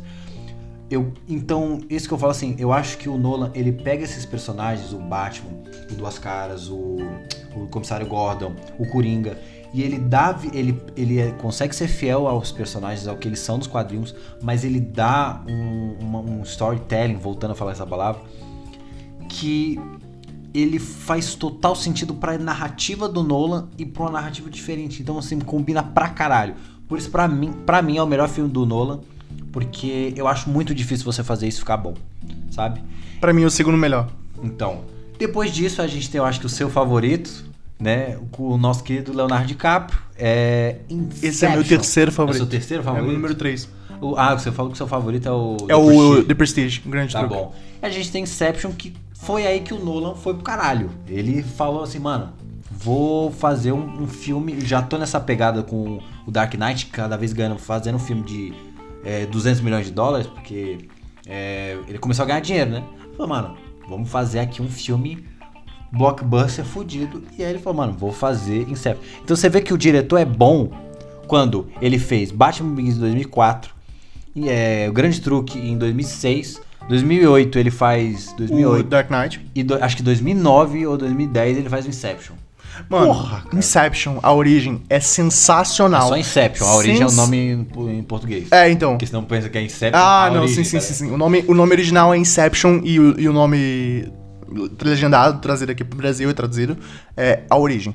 Cara, é sensacional. Sensacional. Filmaço, filmaço. Eu sei que eu falei que Dark Knight é o meu segundo favorito, e é, do Nolan, no caso, mas A Origem é, me- é a mesma pegada, na minha opinião, que você tem com O Grande Truque. É um filme que se você assiste 500 vezes, você vai Eu continuar... acho, por isso que eu falo, eu acho que é, a origem, né? Ele funciona pra assistir mais vezes do que o Grande Truque. Porque a origem é aquela coisa. a o, o grande truque, depois de um tempo, você meio que entende o que rolou. O, você fica com alguns questionamentos, mas Eu são acho- questionamentos que nunca vão ser termo- respondidos. Eu acho que em termo narrativo, eu acho que a origem tem quase 3 horas de duração. O Grande Truque tem 2 horas e pouco. A, a origem é quase 3 horas, 2 horas e 40 por aí. Só que você assiste, mano. Eu, se você botar agora, você prefere assistir a origem ou o Grande Truque? Eu O Grande a, ori- a origem. Eu prefiro assistir a origem. Então, assim, Que é foda, olha a porra do elenco de A Origem, né, meu amigo? Mano, você tem simplesmente Leonardo DiCaprio, Joseph, é, Joseph Lev Gordon, que é o cara que fez o Robin. Você tem é, é, Elliot Page agora, né? Não é Ellen Page. Uhum. Você tem o Tom Hardy. Você tem o, o Killian Murphy. Você tem mais uma caralhada de gente que eu não vou lembrar. Mas assim, pra quem você não tem sabe... o Michael Caine. Você tem o Michael Caine, Obviamente, porque depois do Batman Begins ele tá em consigo todos os filmes. falar Michael Caine, tá De- soando... é, Michael Caine, né? É, não tá legal. Bring Michael Caine. Depois do Michael, depois do Batman Begins, se eu não me engano, Caine. é porque eu não lembro se ele tá em Insônia, mas ele tá em todos os filmes do Nolan depois de Batman Begins, mano. Então, mas assim, pra quem não sabe a história, fico triste porque você nunca assistiu a origem, mas assim, Assista. É, é um assista filmaço. depois de Eu Grande acho que ele Truque. tem algum stream que a gente não vai mencionar aqui porque ele não patrocina a gente, mas você consegue encontrar ele, obviamente, Google, ah, vai lá e bota no assiste agora. Mas assim, o filme é as pessoas entrando dentro dos sonhos. Resumindo, basicamente, para não quero tanto dar spoiler É desse filme. extrair informação dos sonhos. Então, você consegue via- viajar dentro do sonho das pessoas. Então a pessoa dorme, você tá dentro da cabeça dela no. E é tipo um mundo paralelo, é meio confuso pra caralho, mas depois faz total sentido. É, e tipo assim, esse eu acho que é o grande blockbuster do Nolan. Porque assim, todos os outros filmes que a gente vai falar aqui, eles têm uma pegada blockbuster sim, porque são filmes caríssimos. Sim. mas esse Sem é falar que a gente pegada- teve dois super-heróis, né? Aquela coisa. é, então, mas assim, é porque, tipo, o Batman é mais fácil sustentar Sim. porque é o Batman. Inception, ele, ele é no duro. Ninguém conhece Inception, você vai ali pelo. Inception, cara. Nossa, o sucesso de Inception de bilheteria foi Fez uns sensacional. né? 800 milhões, então, pô, absurdo. Mas assim, é um filmaço. Eu acho que ele é, o- é, ele tem toda essa camada que ele consegue de- do cara indo de um sonho dentro de um sonho. Tipo, o cara tá dormindo dentro do sonho e ele entra dentro do sonho do outro e vai pra puta que pariu. E aí eles estão fodidos. Aí o cara é, faz o outro dormir dentro do sonho pra dormir. Cara, confusão do caralho, tá ligado? Eu acho que Inception é o melhor blockbuster do, do Nolan, desse que a gente vai falar. E também, eu acho que ele, ele vai sabendo cada vez mais o que fazer com a câmera, né? Porque eu acho que a gente fala tanto da edição de som, mas a fotografia do Nolan é algo que diferenciado. E aqui você tem um. Aquela take- cena deles no Café da França. é, então você tem aquela cena que o Joss Whedon tá correndo de, de lado ali, muito foda. Toda a cena da cidade ficando maluca. É, então. É absurdo, cara. É um filmaço. Você tem Leonardo DiCaprio como protagonista, sabe? Pô, filmaço. Recomendo pra todo mundo. Vamos, vamos falar. Vamos, acho que. é, acho que a experiência de Inception vale total a pena. Se você nunca assistiu Inception, puta que pariu que você tá fazendo na sua vida. Existe Inception, sério. Por mais que eu ame e venere o Grande Truque, Inception é um filme que realmente você consegue ver mais vezes, porque todas as vezes você vai sempre assistir e ficar, e ficar achando que você Então. finalmente sabe a resposta do o pêndulo parou de Mano, girar ou não. Na minha opinião, vou dar minha opinião aqui. Eu acho que parou de girar e ele realmente é os filhos dele. Eu acho que o Nolan falou, eu acho que o Nolan deu uma. Ele- eu- Nunca deu? Eu acho que não, cara. Porque A gente- se ele falar, perde a graça. Me desculpa. É, a gente vai deixar um disclaimer aqui e falar que a gente não sabe se o se o, o peão É. parou de girar ou não. Mas se, a acho- gente, se, se na época, se na época que a gente publicar esse episódio a gente souber, a gente vai botar na descrição. Então Não vou botar, não. Mas então. é muito trabalho pra gente. Dá trabalho. Mas assim, gente, porque pra quem não sabe, é, esse final aqui, que é, mano, é um final marcante da história do cinema, se você não viu, cara, pô, é, não vai tirar também a sua, a sua imersão do filme você saber desse, desse final. Vai ver Beyblade. É, mas então assim. Foi boa minha piadinha que Beyblade. Que é um cara, peão. funcionou, funcionou. Mas o que acontece? Pra você saber se você tá no mundo dos sonhos ou não, porque às vezes você tá tão imersivo que você não sabe se você tá num sonho ou não, você tem um negócio do peãozinho. Se o peão parar de girar, você tá no mundo real. O- Se você tiver num sonho, ele vai girar pra sempre. É, basicamente, é, é, uma, é uma coisa assim, você precisa de um objeto que, tipo, tem um peso, tipo, seja pequeno, que tem um peso específico. Um Beyblade. É, aí Tem pode uma ser. Beyblade. Aí pode ser um dado. spinner, é, ligado? pode ser um dado, pode ser um. O Leonardo DiCaprio com É, você pode ter um. Você pode ter um dado, você pode ter um. um- Mas o, o- eles por usam o exemplo, peão. é tipo, um, da- um- você pode ter um dado, você pode ter uma peça de xadrez, por exemplo, a, na época a Ellen Page, no momento a Elliot Page, é, é, No ele. momento, não. É, não, tipo, o Elliot Page. O Elliot Page ele vai e, e faz na época, ele fez um. Uma- eu não lembro qual peça, acho que ele fez um peão. Pegou um peão de xadrez, um peão, se não me lembra, um peão preto de xadrez, olha só como a memória tá boa. E basicamente, como saberia se ele estava dormindo ou não? Se ele estivesse dormindo, no sonho, é, ele iria tentar derrubar o peão e o peão não ia derrubar, ele ia ficar tipo, meio que envergado. Mesma coisa pro. Esqueci o nome dele. é Ele faz é, Clube da Luta. O Edward Norton? É, isso. O Edward Norton. Ah. Ele, é, ele, tá, ele é o parceiro do, do DiCaprio no filme. Ele... É? É, é ele mesmo. Ele fez um... O Edward Norton tá em origem? Se não é ele, é muito parecido. Se não é ele, é muito parecido. Caralho. Ele, ele é certeza o cara que fez 500 Dias com Summer. Não, não, não. Esse aí é o Joseph Lev Gordon, que Então. é o Robin. O Edward Norton é mais. É porque o- ele é o. Edward Então é mais ele. velho, mais- Não, então é ele. Então é ele. O Edward Norton é o Hulk, pô. É, então é que parece, desculpa. Relaxa. Mas enfim, é... O Mickey Huck aí... É... Todo mundo é, mundo é, exceto eu. né? Aí, beleza. Aí ele fez o dado. E basicamente o que seria o dado? O dado seria aquela coisa dele parar em pezinho o dado, tipo, com todos os lados da amostra. E basicamente o Leonardo DiCaprio fez o dele, que é o peão. Porque, é, pra quem não sabe na história, se eu tiver errado faz um tempo, a mulher dele se joga da janela, né? Ela se suicida. É porque eles ficam. Eles, eles entram demais nas camadas do sonho.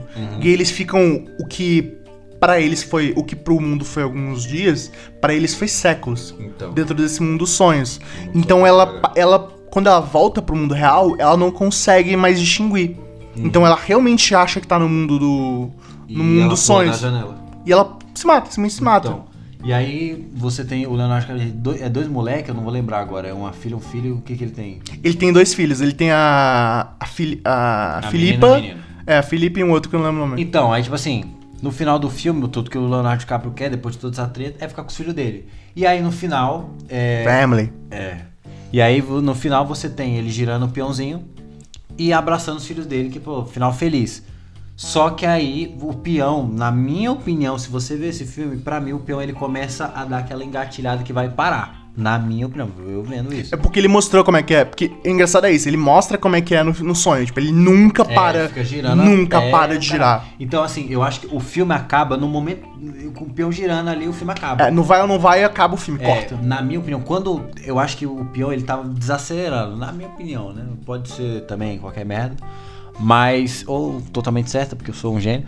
é, mas esse é um truque que até hoje o, o cinema se decide se tá vivo, se ele morreu, ou se é tudo um sonho, ou se Ah, é então. os filhos dele de verdade. E é um filmaço. Pra Assista. você entender o porquê que existe essa dúvida se Assiste ele, se ele conseguiu ou não, é porque, de novo, ele repete isso que ele fez com o dele, de ir muito dentro do sonho. Assista o filme, é excelente, vocês vão ver. Então, depois disso, nós temos aí o seu filme aí de, de edição de som favorito, né? Segundo você, The Dark Knight Rises. Rises. Bruce, why do we fall?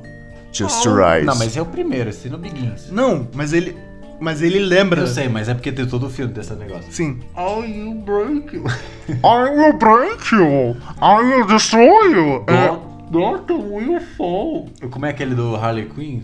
Você ma- mata, destruiu. You you have destroyed you have not returned the pasta maker. You need to destroy you need to return it. It's not mine. I need to do Tá bom, explosions. tá bom, dá muito. Mas então, gente. Muito legal, né? Dark Knight Rises, que eu acredito, tô- posso estar falando merda, é a maior bilheteria do, do Nolan, que fez um bilhão e pouco. Nossa, eu, eu juro pra você, que ele pra mim é a melhor edição de som que ele já fez. Então, não é o melhor filme do Batman, não é o melhor filme do Nolan. Eu acredito que assim.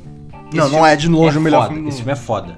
Na, ah, nota de Inception, pra mim, pra mim, eu tô dando só 9, né? Mas é porque você me deu pra mim só nota 9. Inception pra mim é nota 9. Pra você? Caralho, 9. Então pronto. The Dark Knight Rises. Talvez 9,5. O final da trilogia do Nolan, eu acho que muita gente já deve falar, a gente vai falar brevemente sobre ele. Você tem o Bane, foda. Você tem o Batman do Christian Bale de novo. Você tem a Selena Kyle, que é legalzinha, ela funciona. Eu não acho ela uma merda, tem gente que acha uma merda. Não, eu acho que ela funciona. Eu achei ele estranho como René Hathaway. A Rena, você acha a Rena Hathaway estranha como mulher gata, na verdade. Se a mulher gata acha Sim, sim, estranho sim, como sim, ela. sim, sim. Mas então, é, eu acho que funciona o filme. O pra mim ele se perde com a, o plot twist lá, o plot twist não funciona da É muito fraco da. da- é, é uma Ah, das filhas do. filha do Hazal é uma das filhas do Hazal Ghul. Ai, meu Não é, não é a que ele tem filho, é a. É a Talia? É a Talia Gu, é a única, pô. É a Não, não, Gu. ele tem mais de uma filha. Qual é O Ra's al Ghul, ele tem mais de uma filha. Qual é o nome do É. Eu não vou lembrar agora. Mas assim, a Talia quer vingança, porque o, Bruce matou o Ra's al Ghul, e ele falou, vou destruir Gotham. E aí você descobre que o Bane, que era um vilão foda, todo esse tempo era um capacho da, da, da Talia. Então enfraquece um pouco o Bane, e ela é um saco. E ela tem a morte mais esquisita do cinema. Porque ela faz aquela morte de teatro, ela faz um... é, tá ligado? Ela faz um... É, se você vê no filme, ela faz... Ela tá. Ela tá olhando pra eles, ela faz assim, é, é que vocês não vão ver na minha cara. É. Mas ela, ela dá uma tortada, ela dá uma, na- uma tortada na cabeça no final, sabe? Tipo, ela tá com a cabeça reta, ela faz aquela tortadinha na cabeça no final e fecha o olho. sabe? Morri, sabe? Morri do Vindo de Seto. Marim! Marim! Então é horrível, tanto que virou meme. E eu acho que assim, você tem também a apresentação do Joseph Levitt Gordon, se eu tiver falado o nome dele certo, eu sou foda. É, que ele vira no final Robin. É um filmaço, cara. Eu acho que o Nolan. ele, ele- é ele mesmo que tava em origem. É, então, eu sei. É, e tipo assim, você tem uma cena, a cena de dois aviões ali no Não começo é, do não é filme. que ele vira o Robin. Absurdo. Não é que ele vira o Robin. Ele virou Robin. O nome dele é Robin. Ah, mas isso aí é cafona. O negócio tá é? Mas ele, o negócio é aquele basicamente porque ele meio que ajuda eles no- durante ele o é um filme. policial. É, um policial bom, uma das coisas mais Ah, raras em Robin. bagulho- ah, Ele basicamente vira o Batman depois. Esse- ele é. vai basicamente virar o Batman sim, depois. Sim, é o tipo asa noturna, tá ligado? Sim. Mas assim, esse bagulho de, ah, como é. Ah, meu nome é. é, é, é o nome dele não é Dick Grayson, não é? Não, o nome dele era Robin de nascença. Não, não, mas assim, era o apelido dele, era um bagulho assim. Não, era não, o nome de nascença dele. Tipo, Mas assim, no filme chamam ele de outra coisa. chama ele de Detetive Blake. É, Blake, pronto, detetive Tipo, Blake. ele, é, mas o nome. Caralho, ele é e ele foi e mudou o nome, porque o nome de verdade dele É é, o Ro- é Robin. Ruim, isso aí é ruim. Eu achei zoado, tipo, o nome dele ser Robin, tipo. Porque Robin, tipo. É, tipo assim, ah, meu nome é é Celina. Meu nome é Se Celina ele te- Catwoman. Caralho, juro pra você, se eles falam assim, eu. Ah, tipo, eu- nossa, você tem um nome tão legal, você tem um nome bonito de. de. de nascença, tipo. Se, chamassem de Richard o tempo inteiro. E ele fala assim, me chame de Dick, que nem meus amigos. Porra, mano, aí eu ia ficar muito da hora. É, então, mas assim, não é. Me chame de Dick, é foda. Call me Dick. Mas então, eu acho que desses é um dos filmes mais fracos do Nolan, na minha opinião. E pra você ver como ele é bom, porque esse filme é fraco, esse filme é foda ainda, tá ligado? O mais, fra o mais fraco dos, dos 10 que a gente vai falar é um foda pra cacete em comparação com qualquer outra coisa. Talvez eu, vou- eu vou entrar em polêmica no final com você aqui, porque eu tenho uma opinião polêmica aqui com vo- você no final, que eu acho que você vai me rivalizar um pouco comigo. Mas assim, é, The Dark Knight Rises é um filmaço, pra mim, ele tá na. Eu dou um 7,5 pra ele. Eu acho que eu dou um 7,5 pra ele. 7,5? 8? Não, 8. Oito? Pela Talia al Ghul. A Talia al Ghul, ela não funciona em nenhum momento. E eu acho Eu que não filme lembro se é a longo Talia al demais. Ghul. Eu não lembro se é a Talia al Ghul. Talia al Ghul, Não lembro se é a Talia. Mas, é, gente, é a Talia al Ghul, foda-se. Eu tô afirmando pra você agora. Todas as filhas do Hazal Ghul tem T no nome. É por isso que eu fico com essa porra, sabe? Como é que... Eu nem sabia, cara. Tá bom, tá bom. É, mas vai ser a Ghul. Se não for a Ghul, gente, é a Ghul. É... Se não era, agora é. É, eu eu mudei. Nolan, corrige no roteiro e regrava e manda pra mim. Mas é, esse filme, ele é aquele negócio. Ele é a expansão de todo o negócio. O Nolan já vinha numa crescente absurda, tanto que ele vai estar numa crescente maior ainda, que a gente vai falar no próximo. É, que ele tava fazendo cada vez mais esses filmes grandiosos. Então ele fez Inception, ele tava, mano, tô piradaço. E ele fez é, Dark Knight Rises e, mano, não tem nada de CGI nessa porra, tá ligado? Você tem três Trambler, o cara explodiu 25 lugares diferentes, o cara explodiu um estádio de futebol. Aí ele tem um negócio de dois aviões que isso acontece de verdade, tá ligado? É um absurdo, mano, é um absurdo. Muito foda, Nolan, absurdo. Você tem meu Ele carinho. tem alguma coisa com explodir as coisas, né? Esse aí é o, ele é parente do Michael Bay. Uhum. Mas então, depois disso, a gente tem. Não, o Michael Bay tem uma tara por explodir as É. coisas, é diferente. Então, e aí você vê de sucesso, você tem depois um dos melhores filmes pra mim. Eu, eu vou entrar também em discussão, porque eu sei que tem muita gente que não gosta tanto. Pra mim, vocês vão tomar no seu cu, que é Interstellar. Que puta que pariu, que filmaço. Rafael, Que você já, viu, você já viu Interestelar, Interestelar na TV aqui de casa? Não, cara, eu só vi na, na minha e num computador. Você tem que ver, é sensacional, uma experiência incrível. Interestelar, se você fala que Interestelar é ruim, desculpa, não entre em É contato porque eu- comigo. Eu entendo. Não fale comigo. Eu entendo que as pessoas falam sobre o bagulho. Pô, o amor quebrou o tempo e o espaço. É brega. É brega pra caralho. Mas é, mas é muito mais fácil você Mano. contar assim do que você falar das, das leis da física, né, ô criatura? Mas assim, eu entendo. Eu, eu, mas assim, o Nolan, Interestelar eu acho que tá empatado com o terceiro lugar com Origem pra mim. pô, pra mim ele é. é- é- eu- quando eu assisti Interstellar, eu fiquei absurdo. Eu fiquei. Eu tava. Eu não fechava, eu não piscava, cara. Eu tava assim, caralho, mano, que bagulho maravilhoso. Mas então, é. Eu acho que é o filme visualmente mais lindo no Nolan, não tenho o que falar. Se, vo- se alguém. Se você der outra opinião, você tá errado, me Não, é, é, visualmente ele é lindo, ele é perfeito. Mano, e pra quem não sabe, a eu vou. Pra quem, nossa, cara, se você não viu Interstellar, eu tenho que realmente contar a história muito triste. Mas é. Eu não, eu não vou nem tentar porque eu não Eu consigo. vou, eu vou contar pra vocês. Meu A cérebro história, começa a esquentar. A Terra tá morrendo, né? Você tá num. num é, um, é um apocalipse meio merda. É de plantação, não consegue plantar nada, tudo meio areia, essa tempestade de areia todo tempo. É tipo, tem ano que eles só conseguem plantar um É. tipo de coisa, então eles Então, comem, por exemplo, eles a comem humanidade milho. tá morrendo. Tipo, eles comem milho, só milho por cinco anos. Exato, a humanidade tá morrendo. E aí. é, você tem um. um- ele, ele era um ex-astronauta? O que, que é o Matthew Ele McConaughey? era, ele era piloto. Piloto Então. de. Mas ele era um astronauta, mas ele era piloto. Tá. E o Matthew McConaughey, ele tá com a família dele, era um- ele é aposentado, não, tá com a família Basicamente todo mundo virou fazendeiro. dele. É, porque é o trabalho que se valoriza, porque tá tudo. Você tá perdendo colheita, você tem que, mano, plantar mais. E o que acontece? É tipo, eles sobraram pouquíssimos trabalhos. Tipo, ou a Exato. pessoa virou professor, ou virou fazendeiro, ou virou, sei lá, outra coisa. coach, tá ligado? Mas então, é, e aí é, ele recebeu uma proposta da, não sei se é da NASA, alguma merda espacial aí, que, mano, é da NASA? Sim, da NASA, o que sobrou Tá. da NASA. Então, assim, É literalmente o que eles falam pra ele, que é tipo, É. bem-vindo à NASA, o que sobrou dela. então, a, a Terra tá morrendo, então eles falam assim, mano, a gente vai fazer, como é que é o bagulho que chama de botar a gente no outro... Colonizar. É, vamos colonizar outro, outro lugar. Vamos procurar um planeta e colonizar ele pra, porque a Terra tá morrendo. E aí o Matthew McConaughey é chamado para essa missão de procurar esse planeta, né? Junto com alguns. E o que acontece? Ele tem a filha dele, tem o filho dele ali. Só que se ele, ele, ele, ele vai topar essa missão, só que é aquela bagulho. Você vai pro espaço, você vai longe pra caralho, então tu vai passar anos fora. Então é muito sobre esse bagulho de tempo de novo com Christopher Nolan. E aí, resumo básico da história eles vão procurando o planeta e tudo. é, e aí cada tempo vai passar mais tempo. E você vai vendo o Matthew McConaughey receber mensagens do, do- do- da filha dele. Então assim, você, a menina, ele sai, ele sai criança lá, a menina sai criancinha. E aí você vai vendo ela crescendo, mandando imagem, porque ele já tá 40 anos no espaço. E pra ele só passou 20 minutos, sabe? é, tá ligado? Duas 40, horas. 40 dias. Ele tá uma semana no espaço. Então, assim, é um filme é, absurdamente incrível, foda. E assim, por que, que eu, eu entendo porque as pessoas não gostam dele? Por ele ser brega. Ele é um filme brega, por, por ter esse senso de, ah, meu Deus, o amor é, transcende espaço-tempo. Eu entendo, mas o Nolan, na minha opinião, ele é um diretor brega nesse quesito. Você, por exemplo, você vai assistir os filmes do Batman, principalmente os filmes do Batman. Ele tem esse senso de heroísmo muito. É claro que o Batman, tecnicamente, não tem tanto, né? O Batman no filme do Nolan, ele é muito. Ele é um heróizinho muito caralho. Aquela cena do Dark Knight que é muito foda, puta que pariu. Que o. Que o. O. o Duas Caras morreu, o Harvey Dent morreu. Aí fala assim: não, não vamos culpar, é, né? Não, vamos, não vamos falar que aconteceu. Culpem a mim pelo assassinato dele, pelo assassinato. de- Culpem a mim pelo, pela merda que deu.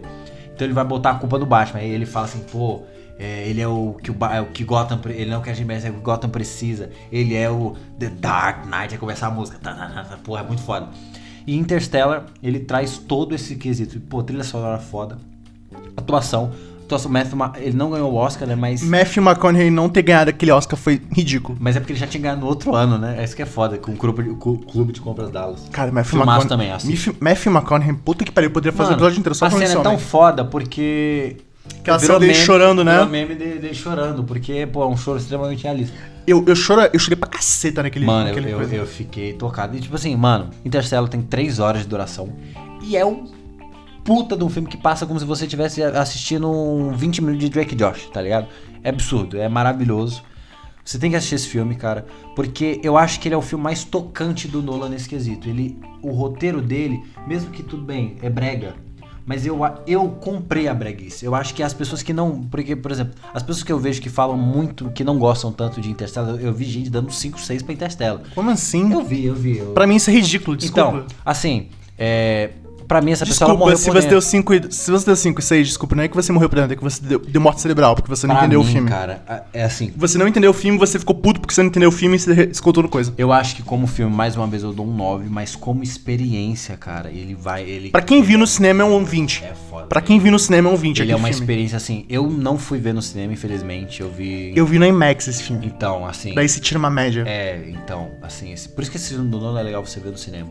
Mas é, é um filmaço, eu recomendo que vocês vejam na- com a maior experiência possível. Música no, no É. talo, no volume no 100. Se o nome do diretor e o roteirista é Nolan, Christopher Nolan, Cinema. vai no cinema. Não precisa ser IMAX, mas vai no cinema. É um filmaço, cara. É um filmaço que, puta, é, pra mim ele tá no top 3 do Nolan. Se você não. Eu, eu sei que tem muita gente concorda com a gente, tem muita gente que acha Interstellar um dos melhores filmes do Nolan. Tem gente se- sensata no mundo, né? Mas assim, eu entendo o pessoal que fala que não, que não é tudo isso. Que, quando ele lançou, gente, o pessoal tava falando que puta que pariu, é melhor do que. É, é o novo. É o novo Odisseia no Espaço lá do Kubrick, tá ligado? O pessoal tava falando que era nesse nível. Não é tudo isso, calma, calma. Você comparar com o Stanley Kubrick, calma. 2001, Uma Odisseia no Espaço é, uma, é, uma, é, um, é um marco no Mas cinema. ó, ele tá ali num, só um degrauzinho abaixo, na minha, na minha opinião, né? Obviamente, pra algumas pessoas ele vai estar mais abaixo, ou pra, pra outras pessoas vai estar mais acima. Foda-se, é a minha opinião, o podcast é nosso, tá ligado? É um filmaço, gente, recomendo. O próximo filme do Nolan depois de Interstellar seria de cabeça. Ai, Dunkirk. Dunkirk foi depois de Interstellar? Foi, foi depois. Que é, porque, ó, Então pronto, Interstellar, 2014. Dunkirk, Então, pronto. é, Tenet. E é isso. Então, assim, você já vem do, do Interstellar, esse absurdo filmaço, assistam, atuações incríveis, você tem Matthew McConaughey, você tem Anna Hathaway voltando também, você tem né, o Matt, Matt Damon, você tem a... como é que é o nome da, da, da filha dele?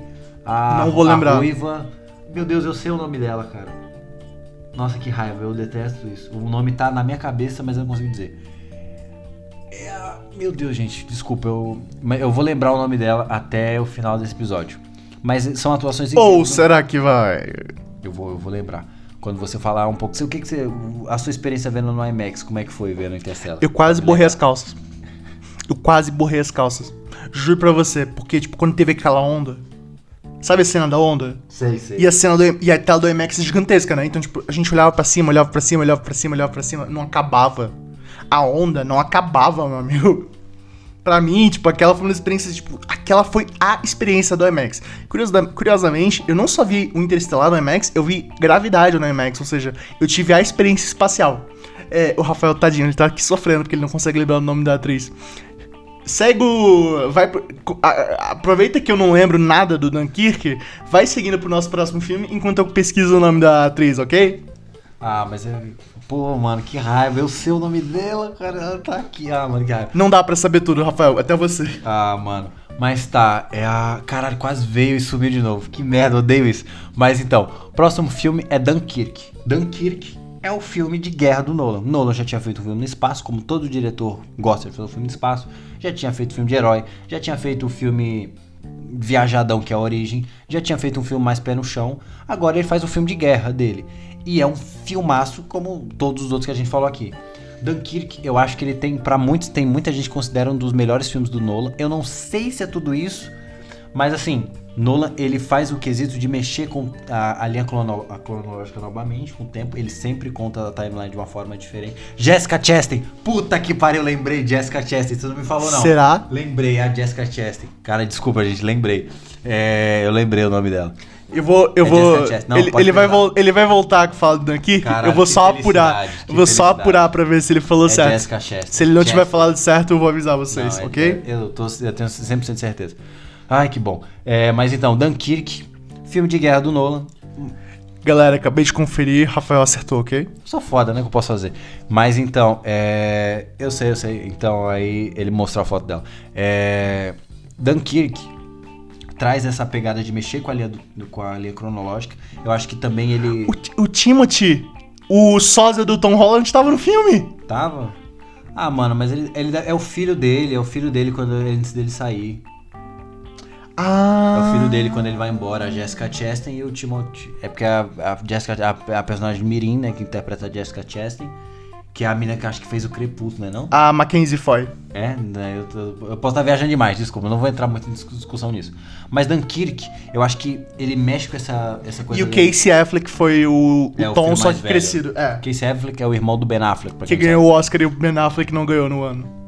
Na real, tipo, o Ben Affleck nunca ganhou um Oscar. Ele Tipo, ganhou de dele. roteiro. Não, mas não de melhor ator. E o Hã? Casey ganhou. É, mas é você, o Ben Affleck é de roteiro, é. É, mas ele ganhou o Manchester. ele ganhou com o filme Argo- mais Argo ganhou de deprimente. direção? Não sei, não sei. Eu sei que o Ben Affleck nunca ganhou de, de ator. E o Casey ganhou pelo melhor ator, com- que é o filme mais triste do universo.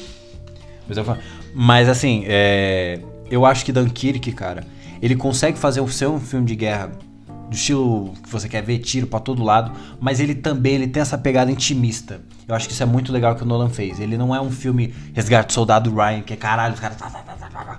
Ele tem o, o, o clima de você ficar dos ingleses contra os franceses ali, que você fica, mano, caralho, vamos se esconder aqui, tá ligado? É, de, de você ficar preso, de você é, como é que eu. Tu tá fugindo a palavra na minha cabeça. De você ter essa. essa Confinado. situação- é, então, você ter esse confino, confinamento. Esse Isso. confinamento. Muito bem, Rafael. Tá bom, cara. É porque, gente, a, a gente tá no. A gente tá tendo uma. Como é que é o nome? Você vê, eu tô esquecendo palavra, cara. Tá foda a idade. O nome do negócio de jornalismo que a gente foi. A gente tá no congresso. É, a gente foi num congresso de jornalismo esses dois dias aqui. Se você quiser encontrar a gente, não, não vai, já vai estar outro episódio no ar. Então não, não, não vale a pena. Mas a gente tá nesse congresso de jornalismo. É, a gente, tá dias participando, a gente tá participando como voluntário no congre É. do 18º Congresso Suco Internacional. sintético crescendo, né, gente? Exato. É, Trabalhando como voluntários no 18º Congresso Internacional de Jornalismo Investigativo, realizado pela Abrage, patrocinado pelo Google e pelo Meta, e sendo realizado na ESPM. Nós temos até crachá, ok? Mamãe, eu cheguei.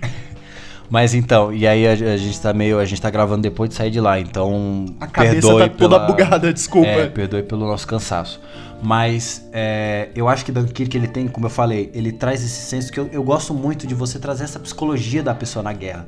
Porque não é só você tá no tiro, papapá, que a gente gosta de ver, obviamente, o tiroteio, mas você trazer esse senso de a personalidade, o, o que, que esse indivíduo tá passando naquele momento. Então você tem aquele bagulho de, de ninguém confiar em ninguém, mas ao mesmo tempo eles têm que se unir porque, mano, eles estão aprisionados lá. Você tem o Tom Hardy falando e ninguém entendendo porra nenhuma, como sempre. Tom Hardy, eu adoro Tom Hardy, mas cara, é incrível.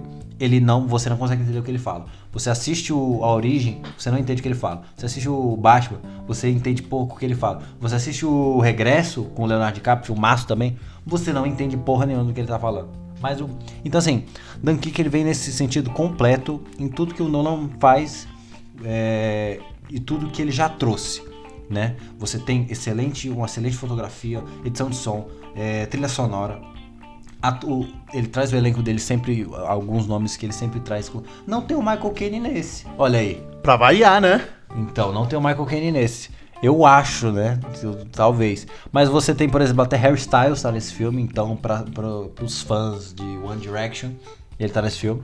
É, então, você tem Tom Hardy, você tem Killian Murphy, você tem... é, os atores novos eu não vou lembrar, que são atores realmente desconhecidos. Mas assim, Dunkirk eu acho que é um dos filmes mais intimistas de guerra que eu vi nos últimos anos e eu gosto muito por trazer essa pegada. sabe? E também, como ele é contado em diferentes dias crono cronológicos e aquilo vai se encaixando com o tempo, vai se unindo, dá aquele, aquele gostinho bom que você de dever cumprido quando você termina de assistir. É um filmaço, cara. Eu acho que é um dos melhores filmes do Nolan, não no ponto de passar, de estar tá no meu top 3, mas acho que no meu top 5 ele tá. Recomendo todos, você encontra ele no stream que a gente vai falar aqui, porque você sabe né, do, do, do nosso acordo. E a gente passa pro último filme, que deu uma treta absurda por causa da pandemia, que é um dos favoritos seu também, né? Eu também é um dos meus favoritos. favoritos. E que eu. Vi muito já. Eu reassisti ele recentemente, eu tinha assistido ele somente na versão de cinema, uma vez só. Eu, tinha, eu assisti ele recentemente e eu tenho algumas ressalvas que eu, eu acho que vai dar uma treta aqui, talvez. Eu vou tentar ser amigável ou não. O nome desse filme é Tenet. E só uma coisa, eu não comentei nada com o filme do Dunkirk porque eu basicamente não lembro de nada. É igual pra você, Insônia. Pra você ter uma ideia, eu basicamente nem lembrava que Harry Styles estava nesse filme. É. Eu lembrei agora que o Killian Murphy estava no filme, então, né? E o Tenet? Ah, o Tenet? Vamos lá. Obrigado, Rafael, por me lembrar de fazer o meu trabalho, né? Cara, Tenet é um filme que, de novo, se tem um filme que o Nolan fez que você. Ele viajou. Que, que ele viajou, foi nesse. Foi basicamente o que o Matthew McConaughey fez, que é tipo, já que eu joguei uma fortuna fazendo comédia romântica, vamos voltar a fazer filme sério. Pro Nolan foi isso. Pro Nolan foi, ele fez o que o Kojima fez com Death Stranding. Que é tipo, agora que eu já sou conhecido por ser fodão as coisas, eu vou fazer o que eu quiser aqui. E isso foi o Tenet pra ele. Que é Cara, se como eu, é que explica se eu. Como é que explica Tenet? Se eu falei que a origem você tem que ver umas 50 vezes para entender tudo direitinho e tudo mais, e criar uma. Tenet, se você ver 50 vezes, você só vai ter mais dúvidas do que respostas. É, Tenet é uma daquelas coisas que você vê umas 500 vezes, você ainda vai não entender do que aconteceu, você vai ter que ir atrás de vídeo de vídeo. Eu ia falar vídeo aula, eu ia falar aquelas. É, a, né? aqueles vídeos explicando basicamente como é que foi. É, cada Aquele quadro a quadro. final explicado, esses bagulho tem no é, YouTube. É, então, que é tipo basicamente quadro a quadro o que acontece, sabe? E, cara, Tenet, sinceramente, é uma daquelas coisas. Muita gente não gostou, porque, de novo, pandemia. Pan, pra começar, pandemia não, não deu pra ver no cinema, teve, galera teve vi, que ver. Eu vi. Sério? Eu vi no cinema. Como é que foi? Eu não lembro como é que. Tava. É aquele tempo que tava com aquela. Você sentava na cadeirinha e tinha cinco cadeiras vagas. Ah, né? distanciamento social é, do cinema, então, né? E você tinha que ir de máscara. Não, entendi. Nossa, eu. eu... Foi, acho que foi o primeiro. Não, foi Novos Mutantes o primeiro que eu vi. É, então. Não, eu sei que eu. Não, eu sei que eu. Mas eu Tenet. amei Tenet. Eu Tenet eu vi mais já umas cinco vezes já. E eu amo, Continua amo, não amo. entendendo. Não, não, eu entendi de primeira. É. Caralho. Eu entendi de primeira. É, tipo, é uma. Pra, pra filme, eu falo. É engraçado porque eu sou deficiente visual. Eu falo que pra arte, a minha visão funciona melhor que a gente que enxerga de forma perfeita. Pra filme, o meu cérebro funciona de uma Mano, forma então, assim, sensacional. Ó, eu acho que assim, Tenet.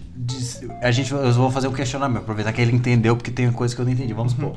Eu entendi o bagulho do mundo inverso e do mundo normal, isso, aí, beleza. é Aquela o mundo cena- do tempo inverso. É, do, tempo inverso. Mas assim, vamos supor, aquela cena, vamos supor, é, que, ele, que ele pega a bala de volta, que ele tá no treinamento, ele pega a bala de volta. Alguém tem que ter atirado aquilo pra ter voltado pra arma dele, não? Como assim? Re- Tem uma- a cena que a cena de introdução, porque pronto, Tenet começa com o, o- o cara, ele trabalha pra CIA e aí ele, ele, ele vai numa missão e ele vai ele ele a missão infelizmente fracassa, mas ele não Ele ia vai lá e matar. morde a bata de bala de é, cianeto. é aquelas balas de que ele morde. De cianeto, sim. E era todo um teste. É, então aí você descobre que é um teste pra ver que ele, é- que se ele é um soldado leal e aí ele entra pros Tenet, né? Ele entra pra Tenet. Então Eles assim, têm lá o sinal deles. ó. Tenet. Vai abrir muitas portas.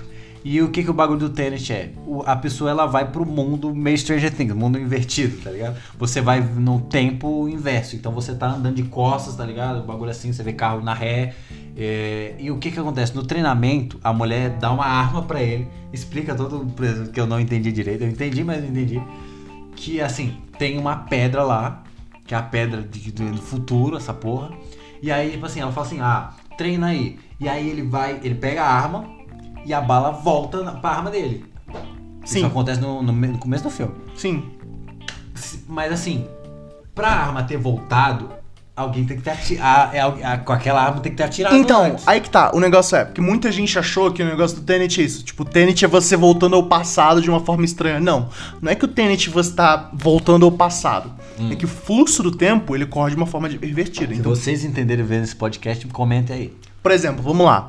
Imagine que você tá andando em direção à minha cozinha. Hum. Você tá andando em direção à minha cozinha, você vai perceber que você tá. é, você saiu daqui do, do quarto de gravação, você vai andar, e depois de um tempo você vai chegar na minha cozinha. Beleza. Como que seria basicamente. O que, que as pessoas acham que é o o que, que o Tenet é? Muita gente ficou achando que Tenet é essa coisa, tipo, você tá voltando o passado. É, mas não é. Porque, por exemplo, que, eu vou explicar o que eu quero dizer com isso. Se você estivesse simplesmente indo pro passado, você estaria, de, você estaria simplesmente é, refazendo seus passos. O te- então o que, que seria, tipo, se você estivesse rebobinando o negócio? Você estivesse rebobinando o negócio, estaria simplesmente mostrando você indo de costas. Você indo de costas, voltando pra cá fazendo de costas. Não. O Tenet, ele não tá rebobinando as coisas. Ele tá. Ele continua andando em frente. Só que o resto do tempo. Só que o resto do tempo. É, sabe aquela coisa de perspectiva? Eu sei, eu Quem tá sei. se mexendo? É você, Você- Que tá, é você que tá se mexendo no ônibus? Ou é a paisagem que tá movendo o ônibus? Eu entendi. É uma coisa de perspectiva, sabe? Não, tipo assim, a cena que eu que você que eu você eu preciso falar, eu, não faz sentido pra mim no sentido dessa bala, porque você tem a cena que ele volta, que ele vai voltar porque teve toda aquela cena do da perseguição de Da carro. perseguição de carro, e aí sim. ele entra pra, pra salvar a mulher. Aquilo ali pra mim faz total sentido do que ele faz. Sim. Eu entendo, pô. Aquela cena da bala, aquela no cena da bala, por exemplo, Ah, é tipo assim, você viu que ela deu uma arma pra ele, que essa Sim. arma era essa, essa arma, ela, ela era ela, ela era carregada com, uma, com um negócio do tempo, ela era carregada desse outro mundo. uhum. O que, que, é, o que, que é o negócio? Como, como que o melhor jeito de você explicar o Tenet é, lembra que ele, quando você via, eles iam um espelho pro outro mundo? Hum. Pro mundo invertido, É, negócio basicamente funciona. É, Tenet basicamente funciona assim, como um espelho. Então, basicamente, digamos que você você não tá atirando com a arma. Você tá só dando um disparo e a bala voltou pra sua arma e onde tava, nossa, bati no microfone aqui. E onde tava quebrado, basicamente se reconstruiu. Tá. Digamos que do outro lado desse espelho, Hum. alguém ao mesmo tempo que tava retira... você retirando a sua bala, alguém tava criando esse a, sua outra versão tava disparando um negócio que fazia o, o tiro, que Sim. fazia o, o vidro ser destruído. Então aquela coisa, tipo, ao mesmo tempo, o, o que Tenet explica é as pessoas acham que o passado, o presente e o futuro, eles estão acontecendo de formas separadas. Não, o que Tenet fala é, tá tudo acontecendo ao mesmo tempo. É, tanto que o, fi, o fim do mundo acontece, né? No, que teoricamente vai acontecer. O fim do mundo vai acontecer no, no, no presente, sendo que tem um futuro, só que ele tá acontecendo no presente, Sim, né? o, o- Mano, a melhor, Tô então, com dor de cabeça só de pensar Então, por exemplo, vamos, isso é até legal, porque eu amo falar sobre essas coisas, porque eu gosto que as pessoas pensem que eu sou inteligente, porque eu sou, mas eu passo 99% do tempo agindo que não retardado. Eu vou até beber água aqui que engasguei. Então, tipo, olha, olha como legal é isso daí. Porque, lembra que eu dei o exemplo da, da- do rebobinar? Muita gente acha que o Tenet você tá rebobinando. Você não tá rebobinando. Porque que entra de novo naquela questão de perspectiva. Você não tá dando pra trás quando você tá voltando da cozinha pra, gra- pra sala de gravação. Você tá Mas sim- tem uma você versão tá sim- sua que tá fazendo isso. Não, então, você tá. Não é que você tá andando pra trás. Você continua andando pra frente, Uhum. mas o mundo vai te movendo de volta pro coisa. Então, tipo, você, quando entra no mundo invertido, Hum. você tá basicamente se desconectando do tempo. Você tá basicamente. Li- você tá literalmente num espelho. Então as coisas. Então, pra você, você não tá fazendo as coisas de volta. Você tá simplesmente fazendo as coisas que, pra sua perspectiva, é a frente. Então você tá andando pra frente. Você não tá pensando que você tá retornando para as coisas, você não tá pensando que você tá refazendo as coisas. Mas em relação ao outro mundo, você tá refazendo as coisas. Então, por exemplo, Cara. quando você deu aquele, quando ele deu aquele disparo e voltou a bala pra ele, a outra versão dele, que tinha provavelmente uma bala do outro mundo, Hum. tava disparando a arma, não tinha buraco. E pra ele é natural, por Mas quê? tinha que ser a, a versão dele fazendo isso. Por exemplo, tem uma, uma cena que é o, o carinha pegando o ouro, né? O ouro lá, o. Sim. E então, ele- aquela a- coisa, vai na mão não dele. necessariamente precisava ser ele fazendo aquilo. Porque, por Não. exemplo, aquilo, contanto que Caralho. tenha sido disparado daquela mesma arma, Então. Porque aquela está referindo à cena do ouro, que não, que não necessariamente foi da mesma pessoa, né? É, não, é do vilão lá, que ele vai pegar um ourozinho, aí, Uhum. vai- aí ele abre a caixa o ouro vai subir na mão dele. Tecnicamente, então é um bagulho invertido, que ele, ele pegou, aí o ouro Tá ligado como é? Sim, sim, sim, E- sim. e- o que me pega é, não é o, o, o que o- os grandes acontecimentos do filme, aquele grande que ele vai inverter, o negócio do Robert Pattinson O negócio. faz total Sim, sentido. o problema são os pequenos Esses detalhes, né? é que eu falo, caralho, como assim? É tá ligado? justamente porque eles são tão pequenos os detalhes que você não para pra pensar muito neles. E justamente porque você não presta tanta atenção neles.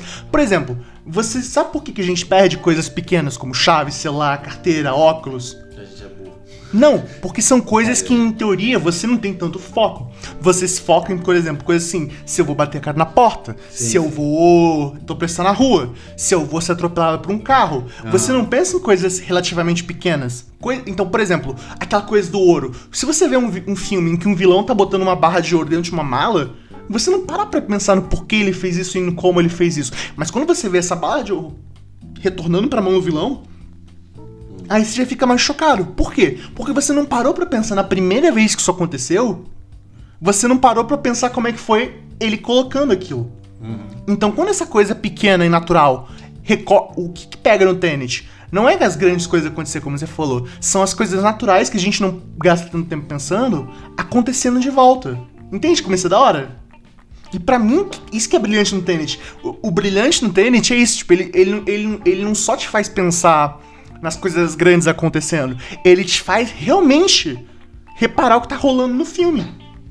Então, assim, gente, no Eu sou geral, muito esperto, eu obrigado, ainda não gente. entendi, mas beleza. É, obrigado. É, aí, tipo, é, eu acho que, assim, comparado a esses filmes, só o que, que eu tenho pra falar é de crítica. Eu, não, eu acho que é um dos filmes mais fracos do Nolan nesse quesito, por quê? Eu acredito que é uma das histórias mais fracas dele. Porque, por exemplo, é uma trama de espionagem.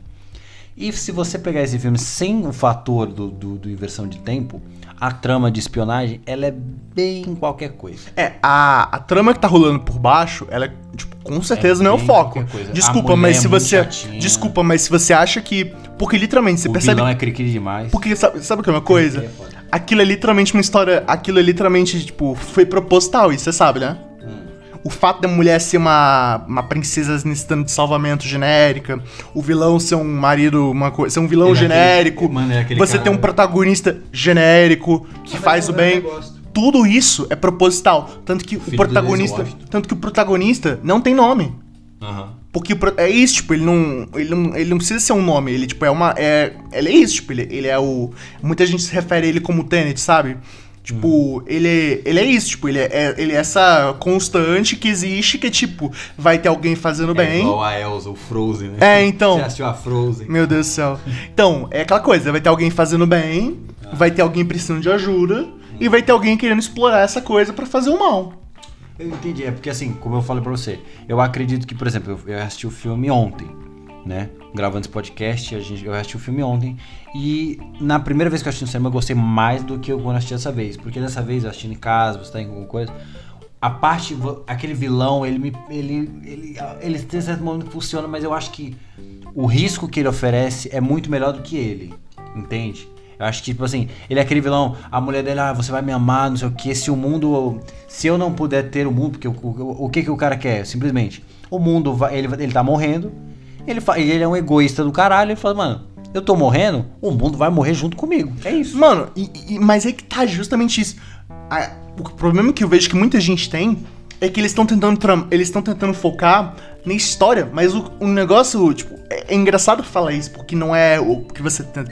A história em si, tipo, a trama que tá rolando ali, ela não é necessariamente o que é importante. O que é importante é o mecanismo da história, é o jeito que a mensagem tá sendo entregue, sabe? E é porque muita gente teve problema é ver isso, porque justamente o que eu vejo, pelo menos com o negócio que, ele, que o Nolan fez aí, é que ele, ele, ele atacou esse novo formato de contar uma história, do mesmo jeito que em 2000 ele atacou, do jeito que quando ele fez Mem- Memento. Ele achou um jeito diferente de contar a história e ele contou. Foi como eu comecei. Lembra que eu comecei falando que Memento, Amnésia, basicamente, é, você tem uma história genérica. É, é dura de ver, mas é genérica. Por exemplo, Tenet, várias vezes tem momentos duros de ver, mas é genérica, muito genérica. E é aquela coisa, o que importa, o que, que torna o filme bom, não é a história em si, não é o, o mocinho contra o vilão. É justamente o meio, o jeito que a, que, que a mensagem foi entregue. O, proble- o, negócio, o que é maneiro, o que é maneiro nessa, o que é maneiro nessa história não é necessariamente a carta, é o envelope. É o que tá por fora do negócio, é o jeito que você recebe a mensagem. Entendi. E eu acho que isso que é brilhante no Tenet. E eu, eu acho que tem várias coisas no Tenet que eu não gosto, técnicas, é, que poderiam, acho que ter sido feitos muito melhores. Eu acho a atuação genial, mas eu já, por exemplo, não. Eu já não gosto, por exemplo, da atuação do vilão, eu não gosto.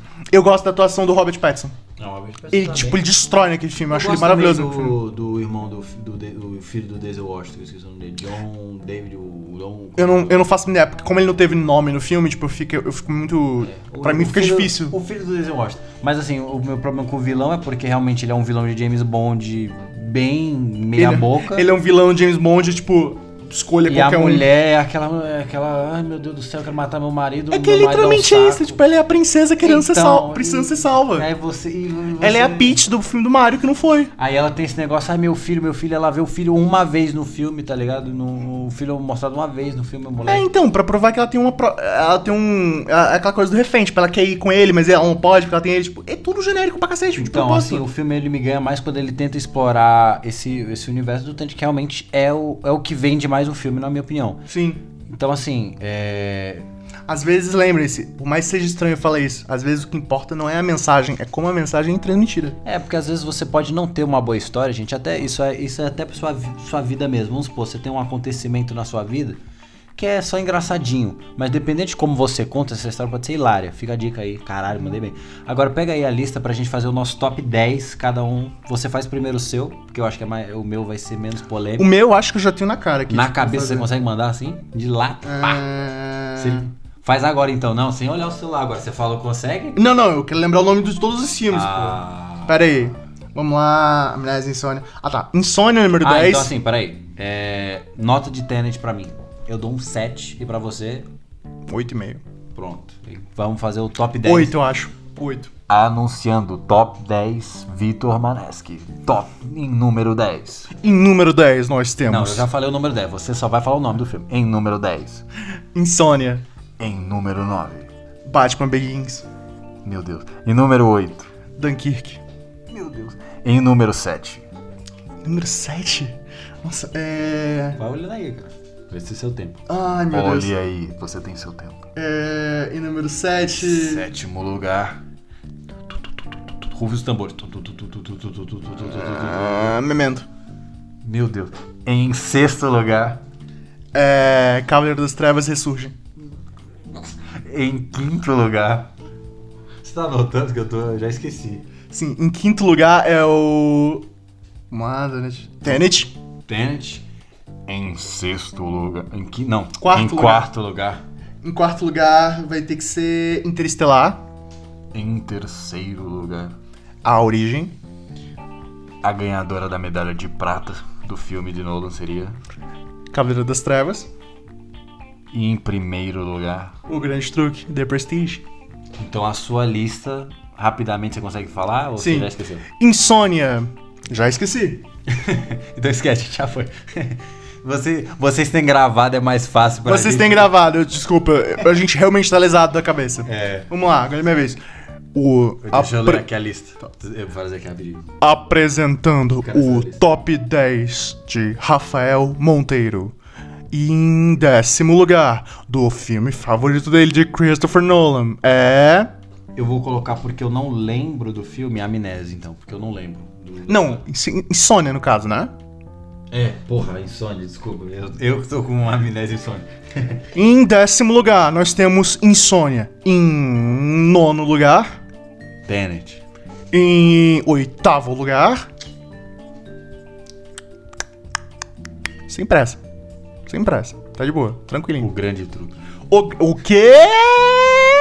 What?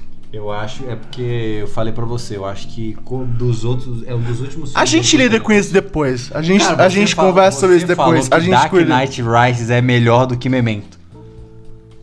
Falei. Falou. Desculpa, eu acho mesmo. Eu só vi Memento uma vez. Então. É. Pô, cara, nono? Bom. Nossa, você é horroroso, vai. É. Nossa senhora, que horror. Ai, nossa. do- Ai, vai, oitavo. Cavaleiro das Trevas ressurge. Ok, justo. Sétimo. Você tem que fazer a vozinha, cara. Pô, eu tive todo o negócio, você vai. Sétimo. É. Sem pressa. Vai no teu tempo, fio. Você Eu arrasa. pra fazer essas coisas. Vai fundo. Peraí, eu já falei de. Tá. Sétimo.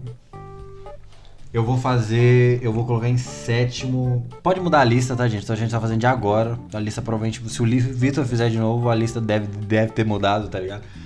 Ixi, apagou aqui o negócio. Pera aí, minha informação apagou. Já voltou, já voltou. É. Depois de Oppenheimer, a gente provavelmente vai ter que mudar a lista. É, provavelmente o Oppenheimer vai ficar em primeiro.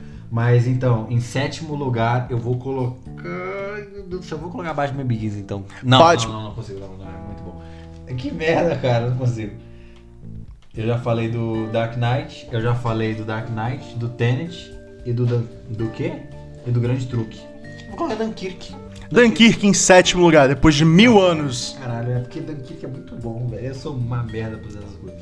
É porque você- vocês têm que lembrar que a gente não tá nivelando em relação a filmes de coisa. É tipo filmes do Nolan, então é difícil. Então vai, sexto lugar. Sexto lugar, Aí eu vou colocar o Batman Origem. Batman Begins. Em quinto lugar.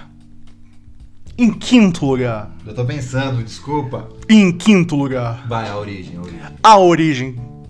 Inception. Em quarto lugar. Em quarto lugar. Eu tô pensando, gente, calma. Ah, caralho, qual que falta? Tá, Falta o Dark Knight, falta o. Em quarto lugar. Pera aí, deixa eu falar. Falta o Dark Knight, o Amnésia, Interestelar. Interstellar e falta mais outro que eu tô esquecendo. Ou não? É... Falta mais outro que eu tô esquecendo. Interestelar. Ba- o Dark Knight. Dark Knight. Eu falei o Begin já? Já falei Já. tudo.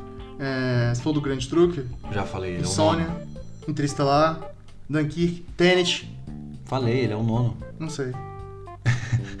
Vou fazer- eu vou fazer de novo, rapidão. Vai, décimo é o. Tá. Vamos... A gente corta essa parte inteira, a gente Não, é você- a galera vai acompanhar aqui o nosso negócio. Eles vão acompanhar nosso sofrimento, É. né? Em décimo lugar. Amnésia. Em nono Não, lugar. insônia, meu Deus do céu. insônia, Em tá bom. décimo lugar. Insônia. Em nono lugar. Tenet. Em oitavo lugar. Ai, meu Deus, o grande truque. Em sétimo lugar. O, não, em oitavo lugar, o Cavaleiro das Trevas. Em sétimo, o grande truque. Tá bom? Cavaleiro das Trevas ressurge, né? É, ressurge, pelo amor Tá, de o ressurge em oitavo lugar. Em sétimo lugar. O grande truque. O Grande Truque. Em sexto lugar. Dunkirk. Dunkirk. Em quinto lugar. Batman Begins. Batman Begins. Em quarto lugar. A origem. A Origem, The Prestige. É, Inception. em terceiro lugar. É... A medalha de bronze. Interstellar. Interestelar. Em segundo lugar, a medalha de prata. Amnésia. Amnésia, Mentor. Em primeiríssimo lugar, medalha de ouro. The Dark Knight.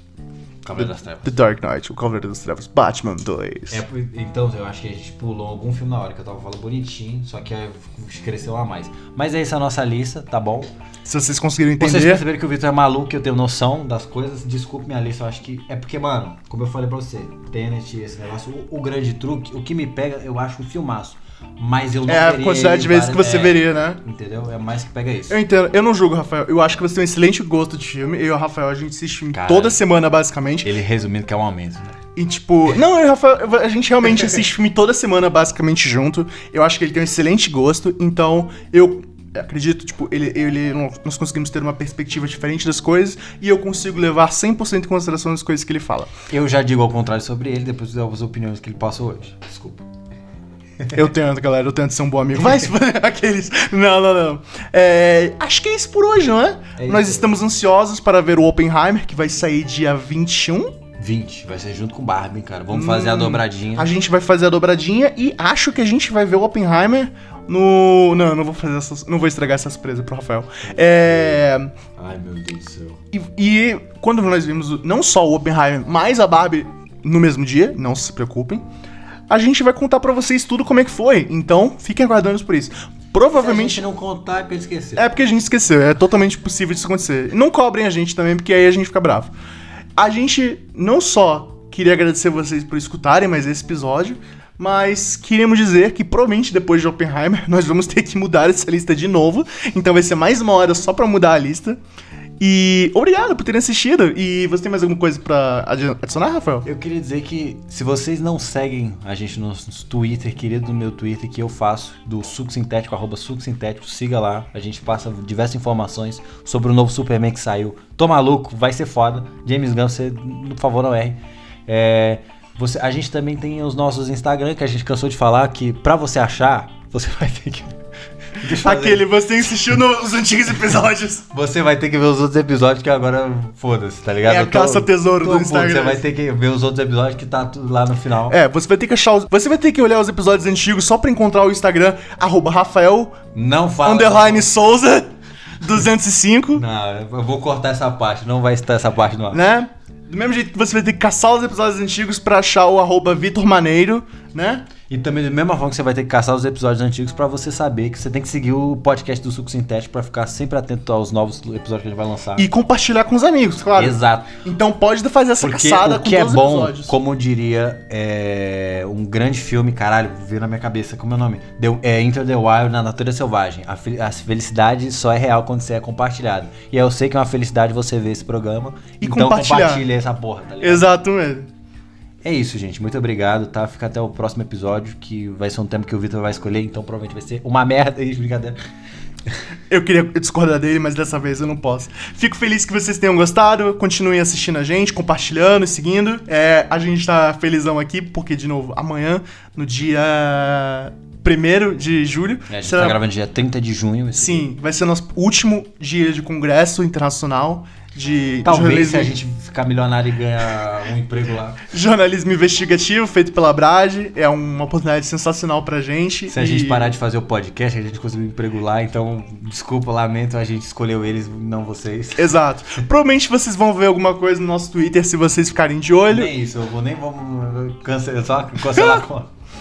Beleza, galera. Pra mim foi um prazer, como sempre, estar tá podendo trazer um episódio pra vocês. Rafael, a última coisa pra dizer? Nada. Isso aí, galera. Se cuidem, viu? Como sempre, um prazer. É, e fiquem esperando pelo próximo episódio. Prometo que vai ser melhor ainda. Um abraço, tchau, tchau.